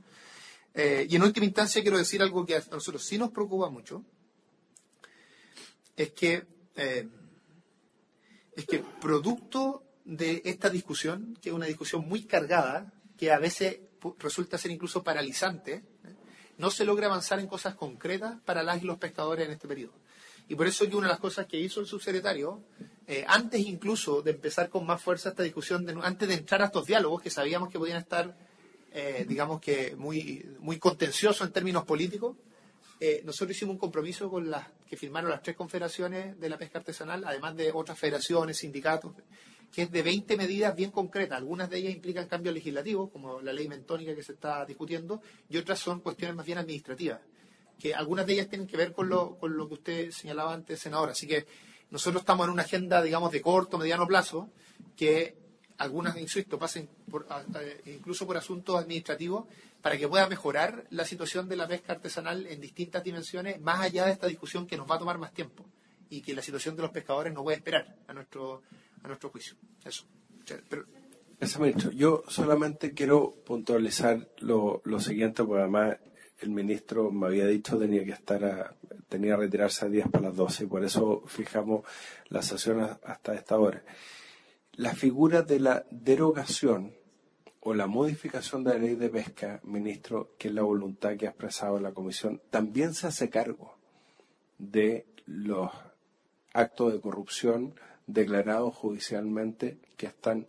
O sea, nadie pone en duda eso, pero por lo mismo, porque hubo actos de corrupción declarados judicialmente, es que la Comisión de Constitución legítimamente puede decirle al gobierno, oiga, hagamos las cosas bien y llevemos a cabo una solución que no va a ser controvertida ni a nivel de tribunal constitucional ni a nivel legislativo, que es la figura de la derogación. ¿Ya? Se hace cargo también. ¿ah? Sí. Ningún problema. Pero antes quiero sugerirle a la comisión que tomemos el acuerdo de enviar un oficio a la excelentísima Corte Suprema. Aun cuando esto no sea de competencia de pronunciamiento obligatorio, por no incidir en cuestiones orgánicas, hay una cuestión que dice relación con las facultades que tienen los tribunales civiles hoy día de declarar la nulidad y, los tribunales administrativos también eh, en materia de nulidad de derecho público. Y yo creo que es importante que la Corte Suprema se pronuncie respecto de, este proyecto. ¿Les parece? Senador Durreste. Ya, démosle una vuelta después nosotros. Sí, ningún problema, pero quiero quería Sí, tomar que- este acuerdo que- antes de usted se fuera. Independiente, eh, presidente, ministro de la de las discusiones técnicas de que efectivamente aquí hay beneficios, hay eh, afectación de derechos constituidos o lo que ocurre principalmente con la pesca artesanal o en, ta- en cual lugar, llega una cantidad de, de correos y presentaciones, hay mucha gente que está siguiendo esto. Yo creo que el peor error es cuando se, per- se, busca un propósito que creo que es mayoritario, entender que hay una ley que tiene un origen eh, eh, viciado, tiene hay actos de corrupción, hay actos ilícitos que no, no son subjetivos, pero lo que me preocupa es cuando no existe la certeza jurídica respecto de cuán avan- avanzar. Entonces, para exhibir una aprobación de una ley y hacer un checklist que se aprobó, pero que eso no tiene ningún impacto, a mí me parece poco correcto, digamos, para los eh, pescadores, para los, al menos a los que a mí me interesa, el pescador artesanal, que es el que yo represento. No, no conozco a los industriales, no, no, no, los conozco. Pero al pescador artesanal a mí me interesa que eh, avancen sus derechos, sus áreas de manejo, lo- los avances que los, los pescadores artesanales eh, me ha tocado representarlos, o he tratado de representarlos en, en- el Parlamento. Entonces, eh, cuando no hay una definición política, si para qué hagamos las cosas, a mí me gusta hablar las cosas con harta franqueza. Aquí el gobierno y el ministro está eh, eh, comprometido con, y por eso los gobiernos expresan su, sus apoyos a través de la urgencia. Se les dio urgencia al proyecto luego que el eh, senador Núñez emplazara la comisión y que había prácticamente eh, voluntad de no aprobarlo. Yo lo digo con todas sus letras, yo no voy a caer en ese chantaje. Porque es un chantaje para la galería. Entonces, no me parece correcto que por un lado se le dé. ¿Cuál era la urgencia que se le dieron? ¿Ah? Te- tenía suma y ahora venció. Tenía suma urgencia. Eso se la dio usted, ministro. Se la dio el. el- eh, eh, usted solicitó eso. Entonces, coherencia. Coherencia. Si, si queremos sacarlo a mata caballo, saquémoslo, votémoslo. Pero yo reitero por su intermedio, presidente, usted, ministro, está en condiciones de señalar que esta ley cumple los objetivos de lo que queremos, de sancionar eh, todas las ilegalidades que hay, de beneficiar a los pescadores artesanales. En el norte lo pueden explicar mejor los, los senadores de la zona norte. Entonces, eh, imagínense, estamos en la Comisión de Constitución discutiendo esto, cuando debiéramos estar en una comisión técnica viendo de qué manera sancionamos todas aquellas cosas eh, que, que- son improcedentes, pero resguardamos aquellos avances que principalmente han habido para los pescadores artesanales. Entonces, eh, más allá de- del acuerdo, presidente, de- a la Corte Suprema o, a todos los órganos que nosotros podamos hacer, creo que aquí hay que sincerar la discusión. Hay que descararlo. O le estamos haciendo un gesto a un sector, como ocurrió con a propósito del TPP-11, la votación, yo voté en contra, pero se le hace un gesto a un sector político o se quiere legislar efectivamente con resultados eh, concretos en, en- materia de pesca. Ese es el debate de fondo, porque aquí vamos a seguir con esta situación, haciendo más presentaciones, podemos aprobarla, si se logra una mayoría podemos aprobarla, pero ¿cuáles son los resultados? ¿Cuál es el resultado de fondo para el pescador eh, eh, artesanal y para la gente que, que, que sigue esto? Entonces, yo creo, presidente, que junto con lo de la, lo de la Corte Suprema, que igual desde el punto de vista jurídico es ex- extraño preguntarle a un órgano, a otro poder del Estado sobre un tema, yo creo que uno tiene que hacerse cargo. Nosotros somos el poder legislativo, el Poder Ejecutivo tiene esta tesis, por eso me gustaría que el Ejecutivo nos informara un informe en derecho. Yo creo que eso le pediría al, al, al ministro que nos pudiera eh, entregar un informe en derecho de cuál es la, el- la tesis jurídica de la, de la constitucionalidad del proyecto, ministro, no, no, el, no el fondo de cuotas, de, de orga- el- la, la- constitucionalidad de este proyecto. Y junto con eso también que eso sea un acuerdo para con el ministro de Economía, que es quien sustenta, y también invitar al Ministerio Secretaría General de, de la Presidencia para que coincida con la misma situación. Entonces no hagamos un esfuerzo estéril de algo que se nos va a caer en el constitucional o que no va a tener una, aplicación práctica o que incluso puede ser judicializado. Entonces, ministro, pongámonos el esfuerzo de una ley de que derogue est- esta, este proyecto, que se modifique aquellas cosas que son positivas y sinceremos la, discusión política. Y lo último, preguntarle al ministro si le van a re- renovar la urgencia. Senadora. Muy breve para que nos pueda contestar. En el mismo sentido, yo quisiera preguntar dos cosas. Uno, volver a decir lo que ya dijo tanto el presidente como el senador de Urresti. ¿Existe alguna posibilidad que el gobierno presentara indicación o estuviera de acuerdo con una indicación que en vez de la nulidad se derogara o se modificara la ley en todo aquello que ustedes quieren hacerlo? Y segundo, me parece que estas cosas hay que tomarse el tiempo para hacerlo bien. Eh, si en el mismo artículo transitorio eh, no va a pasar nada eh, en el plazo de dos años o, o al- o hasta eso, o ustedes dicen antes de abril no tenemos posibilidad de presentar un nuevo proyecto, ¿cuál es la razón de la urgencia? ¿Son solamente guiños políticos? Pero que finalmente nos hacen a nosotros actuar eh, a lo mejor mucho más rápido y no con toda la profundidad que pudiéramos hacerlo. Hoy día, al menos de acuerdo a sus dichos, hay un plazo hasta abril. Antes de abril, ustedes no están en condiciones de presentar un nuevo proyecto. ¿Cuál es la razón de ponerle urgencia entonces a este proyecto? Quiero comentar una cosa, un minuto, pero después darle, por favor, la palabra al subsecretario que va a comentar a más cuestiones, eh, algunos temas más jurídicos que sean. eh, nosotros, no te- respecto a la primera pregunta, no tenemos pensado algo de ese tipo. eh, eso es por lo menos nuestra postura hasta, hasta hoy. Y respecto a lo segundo, siempre ha sido la postura del gobierno, esto se hace a través, ¿no es cierto?, de la SECPRE, de conversar con el presidente o la presidenta de la comisión eh, lo- los tiempos, ¿no es cierto?, y la, y la urgencia y dar el tiempo adecuado para poder dar las discusiones. Estamos Hoy día está sin urgencia en este momento y estamos totalmente abiertos, por supuesto, a tener esa, esa conversación. Gracias, ministro. Perdón, un- una precisión, porque es bueno este proyecto, ministro. Me parece bien, usted dice que no hay urgencia, pero ¿por qué la hace tres semanas, Perdón, escuchemos al senador, por favor. ministro? Usted está señalando que para el gobierno hoy día no tiene urgencia. Ya, o sea, no hay urgencia, pero el gobierno habla, en los, proyectos habla a través de la urgencia. Los proyectos que interesan, urgencia en toda su calificación. Lo tuvimos hace, si la Secretaría me ayuda, la semana pasada estaba con suma urgencia. Y ahora no hay. ¿Qué cambió? ¿Qué pasó? Ah, ya la mandaron. O sea, se mantiene la suma urgencia por parte del Ejecutivo. Ya. O sea, quedamos más preocupados todavía. Podría- Yo me, dale, yo me tengo que retirar. Sí, no, sí, el ministro queda liberado porque me había... ¿Me, me- me permiten? ¿Me permiten? Por favor, subsecretario. Claro, nosotros estamos mucho más familiarizados en una discusión con, las comisiones sectoriales de Economía y de Pesca que con la Comisión Constitucional y por lo tanto entiendo perfectamente la preocupación de los senadores respecto de los aspectos más, técnicos jurídicos del debate.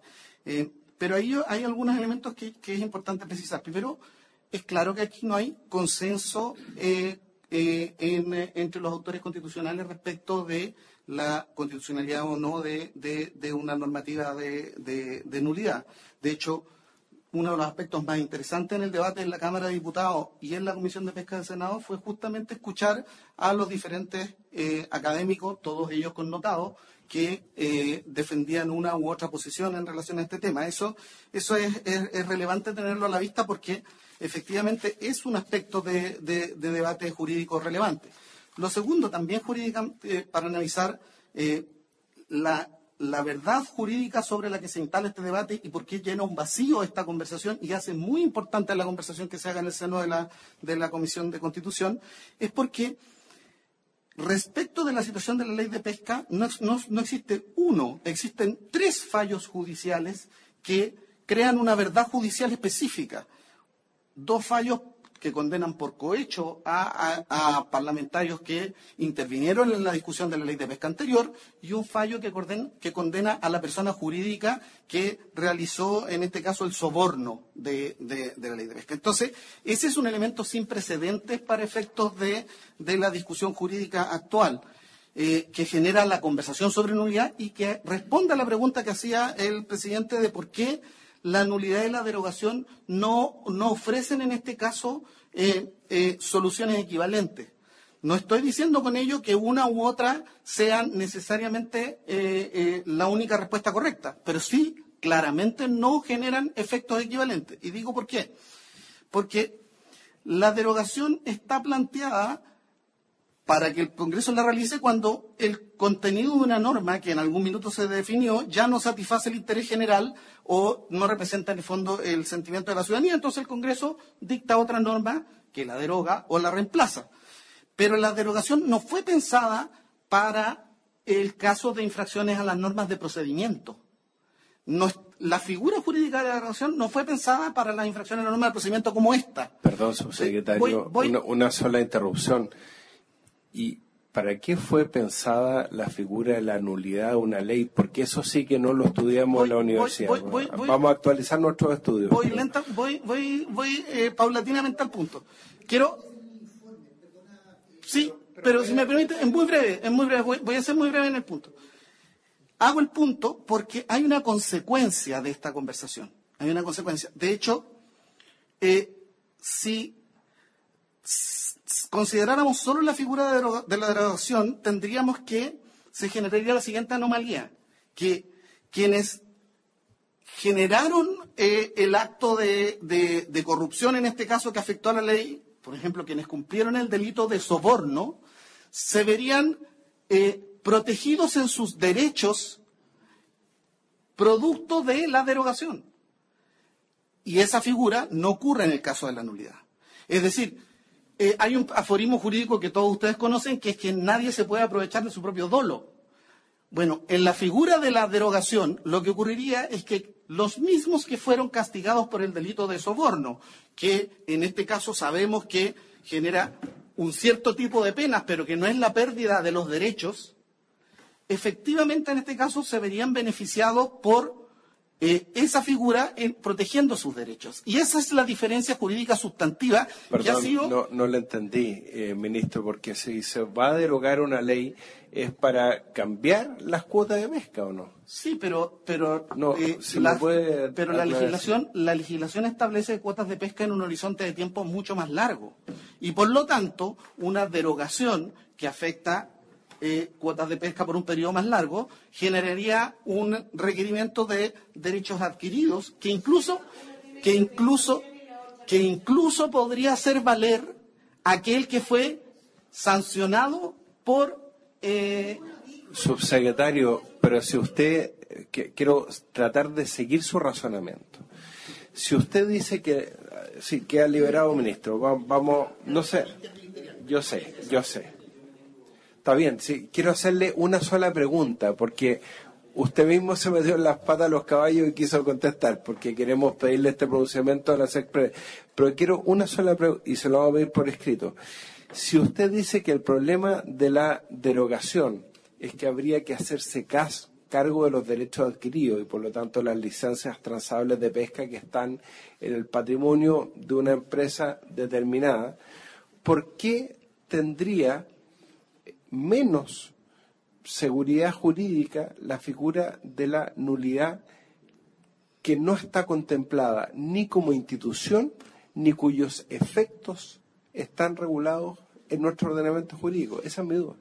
eh, eh, justamente eh, respecto de esa duda es donde se produce el debate constitucional porque lo que sostienen los académicos, los connotados académicos que han hecho defensa de, de este proyecto en las diferentes comisiones es que eh, bueno, mm, mm, eh, Matías Guilov, eh, Domingo Lovera han, han argumentado en favor de, de este proyecto y doña Marisol Peña ha argumentado en contra en los diferentes momentos que ha, que ha existido en la comisión.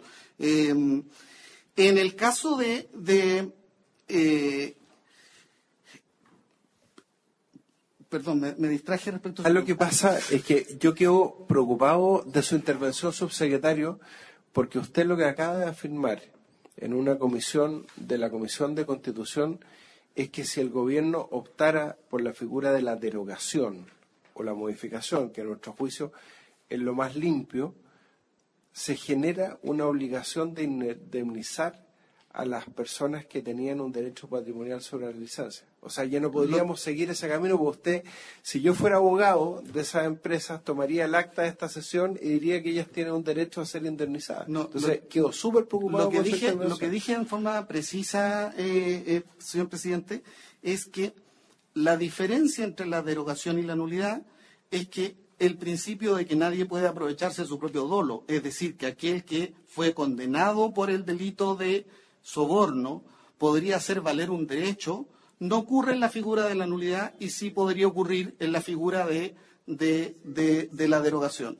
Ahora, la argumentación, la argumentación respecto de que la figura de la nulidad no existe es una, es una argumentación jurídica que ha sido objeto de discusión porque se alude a que se desprende tanto del, del- del artículo 7 de la Constitución como del numeral 20 del artículo 63 que establecen, que como todos sabemos, establece que en materia de ley toda norma de carácter general obligatoria que estatuye las bases esenciales del ordenamiento jurídico. Y eso ha sido defendido eh, por los diferentes académicos eh, en diferentes materias, considerando, vuelvo a decir, que se viene a llenar un vacío legal que no está establecido hoy día, que es de qué manera se sanciona jurídicamente los errores, los errores de tramitación procedimental que se generan en- durante la tramitación de la ley y que existe un principio general del derecho que todos conocemos, que es que los actos deben, pueden y deben deshacerse de la misma manera como se hacen.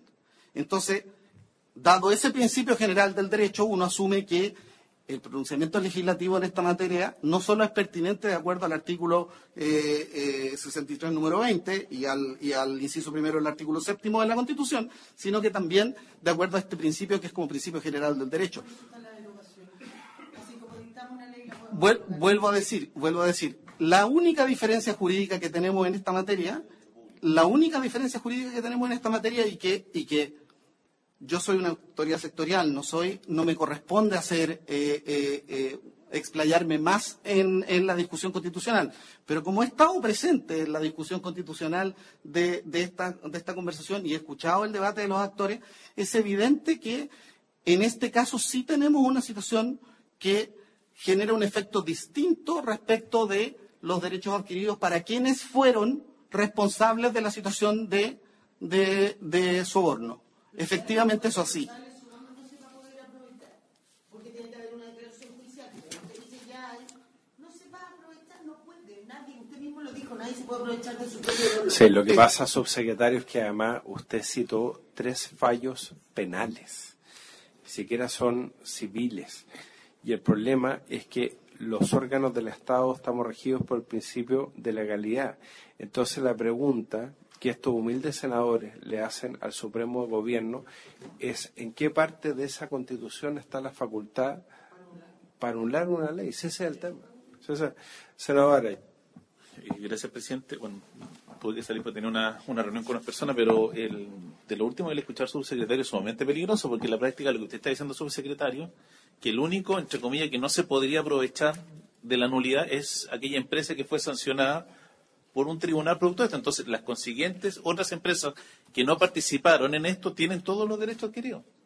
Entonces, creo que aquí yo lo que le diría, presidente, que por su intermedio oficiemos formalmente, no sé si al presidente de la Repu- al presidente de la República, el jefe del servicio, que define qué ministerio jurídicamente defender este proyecto, porque a mí me interesa tener mucha claridad jurídica respecto a las consecuencias del proyecto, porque de escuchar al ministro, lo que está al subsecretario, lo que está diciendo es que la empresa que fue condenada por soborno, por cohecho, no tendría ninguna posibilidad de resarcirse de los perjuicios. A contrario censo, aquellas empresas que no fueron sancionadas, que son bastante más, y los pescadores artesanales, pueden ejercer todo tipo de acciones legales en contra del Estado. Estas actas son públicas. Estas actas son Mañana, públicas. Depende de lo que resulte esto, van a ser pruebas. Secretario, yo le sugiero lo siguiente, dejar el tema hasta acá. Nosotros vamos a invitar a la ministra seguida general de la, de la presidencia, no solamente tiene que ver con la coordinación legislativa, sino que también con la coordinación interministerial. Le vamos a pedir a la ministra Uriarte también un, un informe por escrito del gobierno respecto a su postura. eh, en relación a la, a la nulidad y las consecuencias y los efectos, por supuesto. Sí, eh, senador. No, por supuesto, nosotros vamos a invitar después a constituir, pero queríamos partir por tener la postura del gobierno como colegislador. Le agradezco mucho, subsecretario, y a todos los senadores por haberse cumplido el objeto de la sesión. Se levanta. Bueno, ahí está todo para que nadie se vista con ropa ajena, don Marco, todo lo que se dijo ahí en, en esa comisión respecto de la legalidad que tiene o no esta normativa, ¿no es cierto? Y, ahí me enteré también de que le habían quitado la urgencia en su momento, pero el ministro dijo que la iba a volver a introducir la, la urgencia para la tramitación rápida de este, de este proyecto. Se invitó a la ministra Uriarte para que se haga parte también de, y se le puedan hacer algunas consultas relacionadas con lo que no pudo responder el ministro ni el subsecretario. El subsecretario enredó más la situación, así que ya, eso es. ¿ah? Claro, trató de hacer. Bueno, lo que pasa es que el secretario de Pesca es abogado, entonces trató de hacerlo. Ah, dijo aquí yo me, las- me las traigo, pero dijo y. Pero lamentablemente le salió el tiro por la culata. ah, No, no, no, no supo explicar eh, bien la situación. Y yo, y yo me quedo, Hugo, con. eh, eh, ¿Sabes, sabes que hubo, hubo el- estos talleres de pesca en los molinos? y muchos de los pescadores que asistieron, que eran pescadores de pequeña escala ahí, eh, plantearon que la ley Longueira estaba bien, que a ellos no les perjudicaba, ¿ah? sino que perjudica efectivamente a la industria. ¿ah? No, no, a ellos no. ¿Qué, qué le va a perjudicar el tema de, de, de- sardina, lo que- perdón, de, de reineta, de, de eh, ¿qué otra pesquería? Eh, sierra, eh, gallo, que eso no son pesquerías que están dentro del, del famoso de fraccionamiento. O sea, el, el tema central de eso tiene que ver con el fraccionamiento y tiene que ver también, eh, Hugo, eh, eh, primero que todos concordamos, ¿cierto?, que esa ley hay que, hay que ya sacarla. ¿ah? La palabra será anulada, de- derogar, que es lo que se está viendo en esta comis- eh, famosa comisión de constitución del Yo creo que va a ser sustituir, Marco, porque la ley, tienen que preparar una ley y la van a entregar, ¿no es cierto?, el documento el, en abril. Entonces, eh, ¿cuál sería el motivo de anularla ahora? Sería un, no Bueno, sé. pero esto, es lo, esto, esto es lo que le preguntaba, ¿cuál es la urgencia? Si usted, primero le dijeron, ¿cierto? Mire, aquí usted, eh, hay un proyecto de ley- que dice, eh, respecto al tema de la, eh, declárese insanablemente nula, ¿cierto? La ley, me decían por un lado. Pero usted después me dice, mire, eh, entonces nosotros, ya, anula, pongamos, anulamos, ya, perfecto, anulamos. Pero después usted, usted me dice, eh, pero vamos a mantenerla, o sea, ya estaría anulada, ¿cierto? Pero vamos a mantenerla dos años, ¿cierto? Para que se haga una nueva ley. Entonces, eh, esto jurídicamente no, no tiene pies ni cabeza, decían. ¿ah?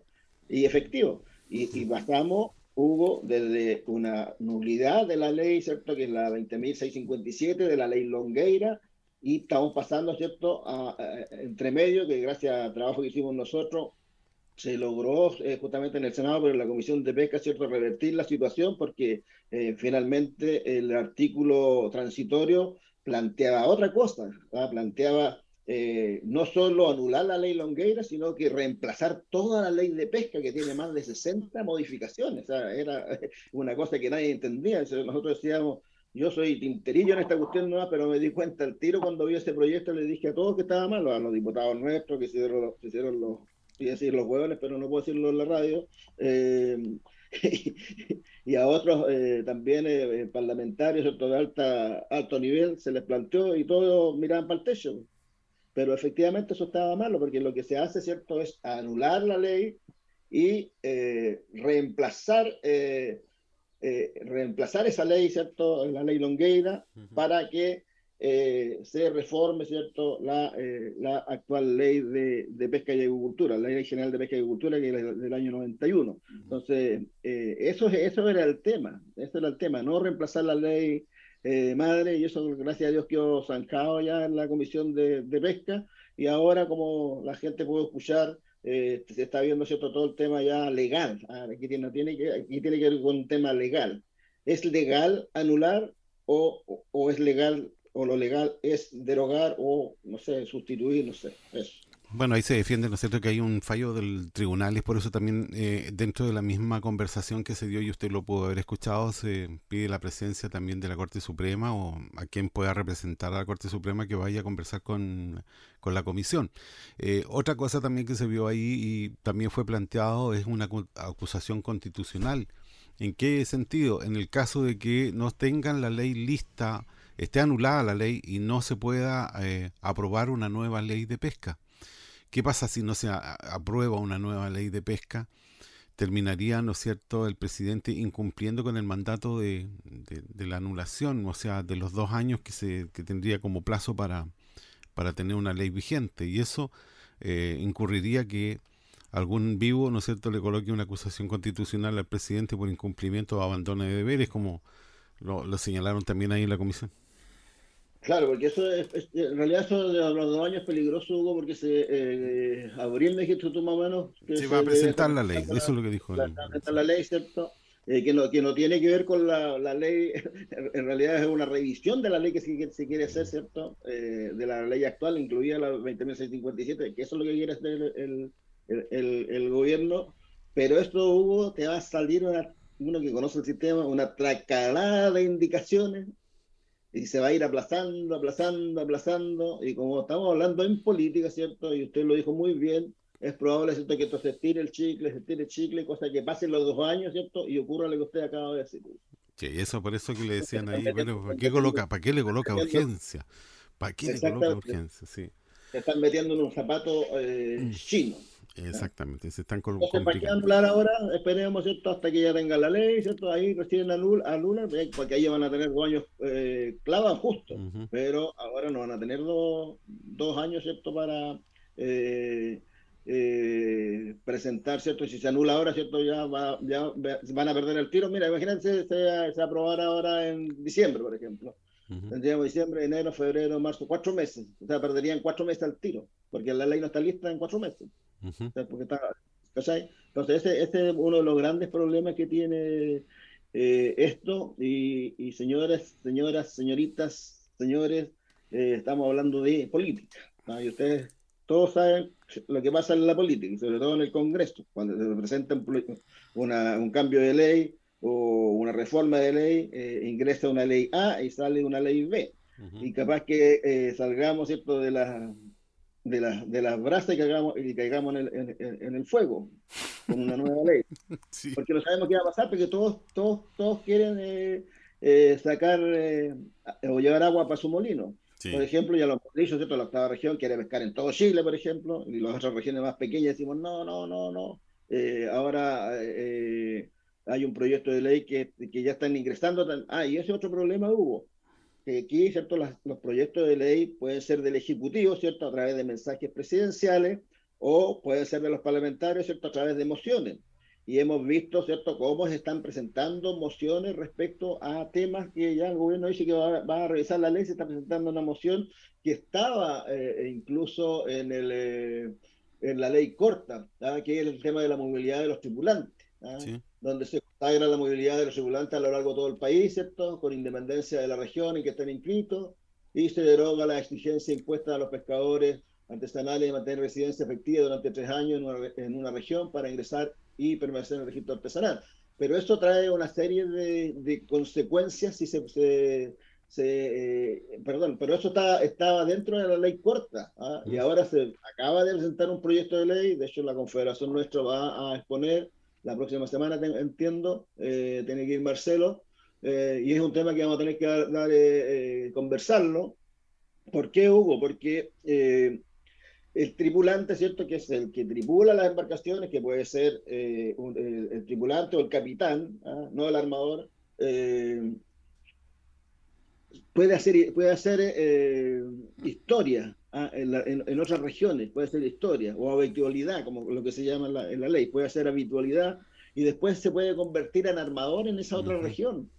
¿Me entiendes? Entonces, eh, hay varias aristas más ¿cierto? que hay que ir viendo eh, sobre este proyecto, pero lo que quiero señalar es, lo siguiente, que aquí está presentando, por un lado, el gobierno dijo que iba a hacer una nueva ley de pesca, pero vemos que en el Congreso, ¿cierto? Ya están metiendo proyectitos, están metiendo proyectitos, yo no sé cuál es la intención.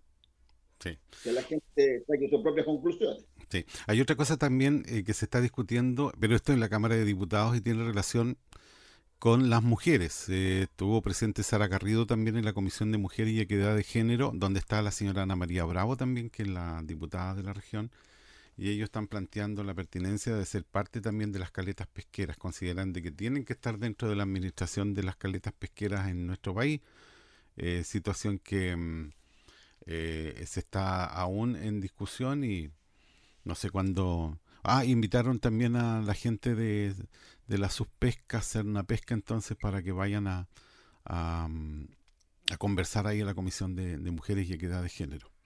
Tengo entendido que se van, están citados para la próxima semana, si no me equivoco, ¿ya? Porque tiene esta, esta legislatura, tiene eh, una urgencia, no sé si es simple o, o no, pero también está siendo patrocinada por el, por el gobierno. Y eso es lo que... La Sara Carrillo ahí, bueno, estuvo, planteó, eh, bueno, las presentaciones que hemos conocido de ella, ¿no es cierto? Explicándonos eh, cuáles son los trabajos que realizan las mujeres, dónde los realizan, cuántas mujeres hay en nuestro país que son pescadoras, cuántas mujeres están en la ilegalidad porque no se han podido inscribir eh, como pescadoras artesanales, etcétera. Bueno, ella hizo un resumen completo de, las actividades, etcétera, que, se realizan. Y como reitero, esto se está discutiendo recién ahí en la Comisión de, de Mujeres e, e, y Equidad de Género. Así que, que estén atentos ahí los, los que les gusta la, la, chimuchina. Oye, no, lo que pasa es que hay que, hay que aclarar algunas cosas. Lo que pasa es que en la ley de caleta, uno, eh, esto, es medio viejo, pero deja, hacer un poco de recuerdo. Eh, hay caletas que tenían concesión marítima. ¿ah? Por ejemplo, en, el caso de los molinos, el caso de, la misma caleta niebla, ¿cierto? Eh, y uno renunció a esta concesión marítima eh, en vista de un artículo, no me acuerdo si el tercero o cuarto transitorio de la, de la, de la ley, y esto eh, automáticamente eh, lo, que significa, ¿cierto?, es que la misma organización que está administrando, ¿cierto?, sigue con la administración. Entonces ahí no, el tema de las mujeres no, no pasa nada con eso al, al, respecto. Bueno, si la organización tiene mujeres, ¿cierto? Porque es una, porque es una organización la que está administrando. Pero en los otros casos, ¿cierto?, donde no, nunca hubo concesión marítima, efectivamente ahí eh, se tiene que formar un comité de administración, donde no, hay, no hubo concesiones marítimas nunca. Eh, y ahí, ¿cierto? Obviamente también tienen que estar eh, las mujeres, pero las mujeres de las organizaciones que están dentro de la caleta, no, no, no que vivan, que sean de otro lado, ¿cierto? No, sino que las la que laboran en, la, en las caletas. Sí, son varios temas hay que, hay que analizar y vamos a estar atentos dos temas distintos, claro. Sí, exactamente. Oiga, eh, don Marco, actividades para la próxima semana, comienza el 24, ¿no es cierto? Em, y vamos a tener una semana después de descanso desde el día lunes y el martes, porque el 31 es el Día em, Nacional de los Pueblos eh, de los pueblos evangélicos y protestantes, ya y el día 1 usted sabe que es la ceremonia em, que uno recuerda a sus seres queridos que ya no están con nosotros. Así que son dos temas importantes. hay que, bueno, no solo los días, hay que ir a ver a nuestros, a nuestros parientes, pues, a nuestros padres, a nuestros abuelos, primos, hermanos, etcétera. Eh, así que es importante, ¿cierto?, que también se, haga, eh, se hagan visitas periódicas al, al, cementerio.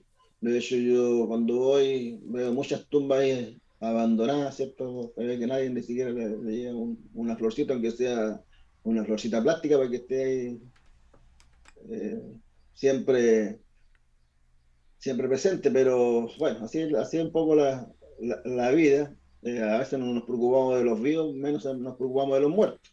Me refiero a, me refiero a los abuelitos, ¿cierto? Que vemos que están también en el abandono. Eh, pero tenemos que ser un poco más, más humanos, ¿cierto? Y recordar que toda la gente que se ha ido de este, de este mundo eh, hizo cosas por nosotros. Sí, por ah, y, somos, somos, gracias a ellos somos los que somos, lo que somos. Sí.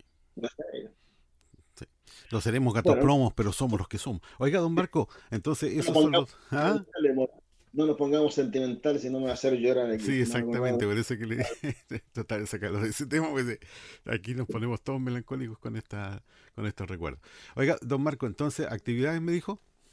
Sí, el martes, mira, tengo una entrevista que va a ser eh, llevada a cabo por el biólogo marino, nuestro amigo de Fernando Goyeneche, ¿ah? el pelado Jackson que le llaman, que siempre anda pelado, eh, y que tiene que ver un poco con el, con el plan de inversión en la pesca y agricultura para la región de los ríos, ¿cierto? Ahí va a ser una especie de, un cuestionario, ¿cierto? Para que, y, este, y este plan de inversión eh, va a ser insumo cierto para la elaboración de la política regional de fomento eh, productivo, emprendimiento e innovación de la región de los ríos, año 2021-2026, ¿cierto? Que tiene que ver un poco también con la estrategia regional de, desarrollo. Eh, eso va a ser el martes y el miércoles estamos convocados a a la mesa de trabajo sectorial de pesca y agricultura para la construcción del mismo plan, ¿cierto? El plan de inversión sectorial asociado a la política de fomento productivo. Y eso va a ser el día miércoles a las 11 horas en la Corporación Regional de Desarrollo Productivo. Y el día jueves vamos a tener una reunión extraordinaria eh, eh, sobre el programa de mejoramiento de capacidad productiva y seguridad de la región de los ríos, concurso 2020, y el motivo, cierto, es eh, revisar algunos aspectos relevantes de la construcción de las embarcaciones de fibras, que han estado con bastantes eh, problemas. Eso también va a ser en la eh, dependencia de la Dirección Nacional de Pesca y Agricultura. Y ahí señalar, Hugo, que todavía estamos con tres armadores que están con problemas, ya que Indespa ingresó, ingresó cierto una denuncia al Ministerio Público, pero esa denuncia estaba archivada. De, hecho, los mismos Entiendo que dos ya de los eh, armadores que están con ese problema fueron a la fiscalía, ¿cierto? Para que se eh, mueva esta, esa carpeta, porque estaba ahí y mientras no, no se soluciona esto, eh, no, no, pueden entregarle el recurso al INDESPA. ¿ah? así que el lunes va el, el tercer, el tercer involucrado para eh, también señalar lo mismo, ¿cierto? que se reabra ese caso y que se le dé una sentencia, porque eh, mientras no se, haga, no se dé una sentencia o se archive ¿cierto? Eh, esto, no puede seguir con su proyecto. Y eso obviamente que nos atrasa también la segunda etapa de este proyecto, ¿cierto? que sería para el año 2023 ya. también hay problemas y hubo de, de aumento de presupuesto, se favoreció con eh, una reasignación del propio programa eh, a seis armadores que son parte de las embarcaciones que se están construyendo, que está construyendo Cabello, que hasta el día de hoy no ha construido ni una de las seis, eh, pero dejaron afuera al artillero de acá de Valdivia, que también tiene seis armadores con problemas, y efectivamente eso es lo que se va a ver también ¿cierto? de los fondos, porque se está pidiendo ¿cierto? una suma bastante alta pero que tiene, se condice, ¿cierto?, con el aumento de, de, los precios. Y aquí, recordar, Hugo, tú estuviste ahí también, hay un compromiso del gobernador eh, regional, del Lucio Cobertino, de eh, eh, poder, ¿cierto?, apoyar, ¿cierto?, a estos, a estos armadores con recursos económicos y el compromiso era claro, ¿cierto?, que Indespa se hacía cargo de los motores, ¿cierto?, porque también aumentó el precio de los motores y con el DESPA hicimos las gestiones y para que nadie se está con ropa ajena, ¿cierto? Se consiguieron 230 millones para pa, pa, los motores. Y si uno saca la cuenta, ¿cierto? Este programa era de 600 millones que ponía Indespa y ahora puso 230 más, sea, está, poniendo, puso 600, eh, 830 millones está poniendo y el gobierno regional puso mil millones, ¿cierto?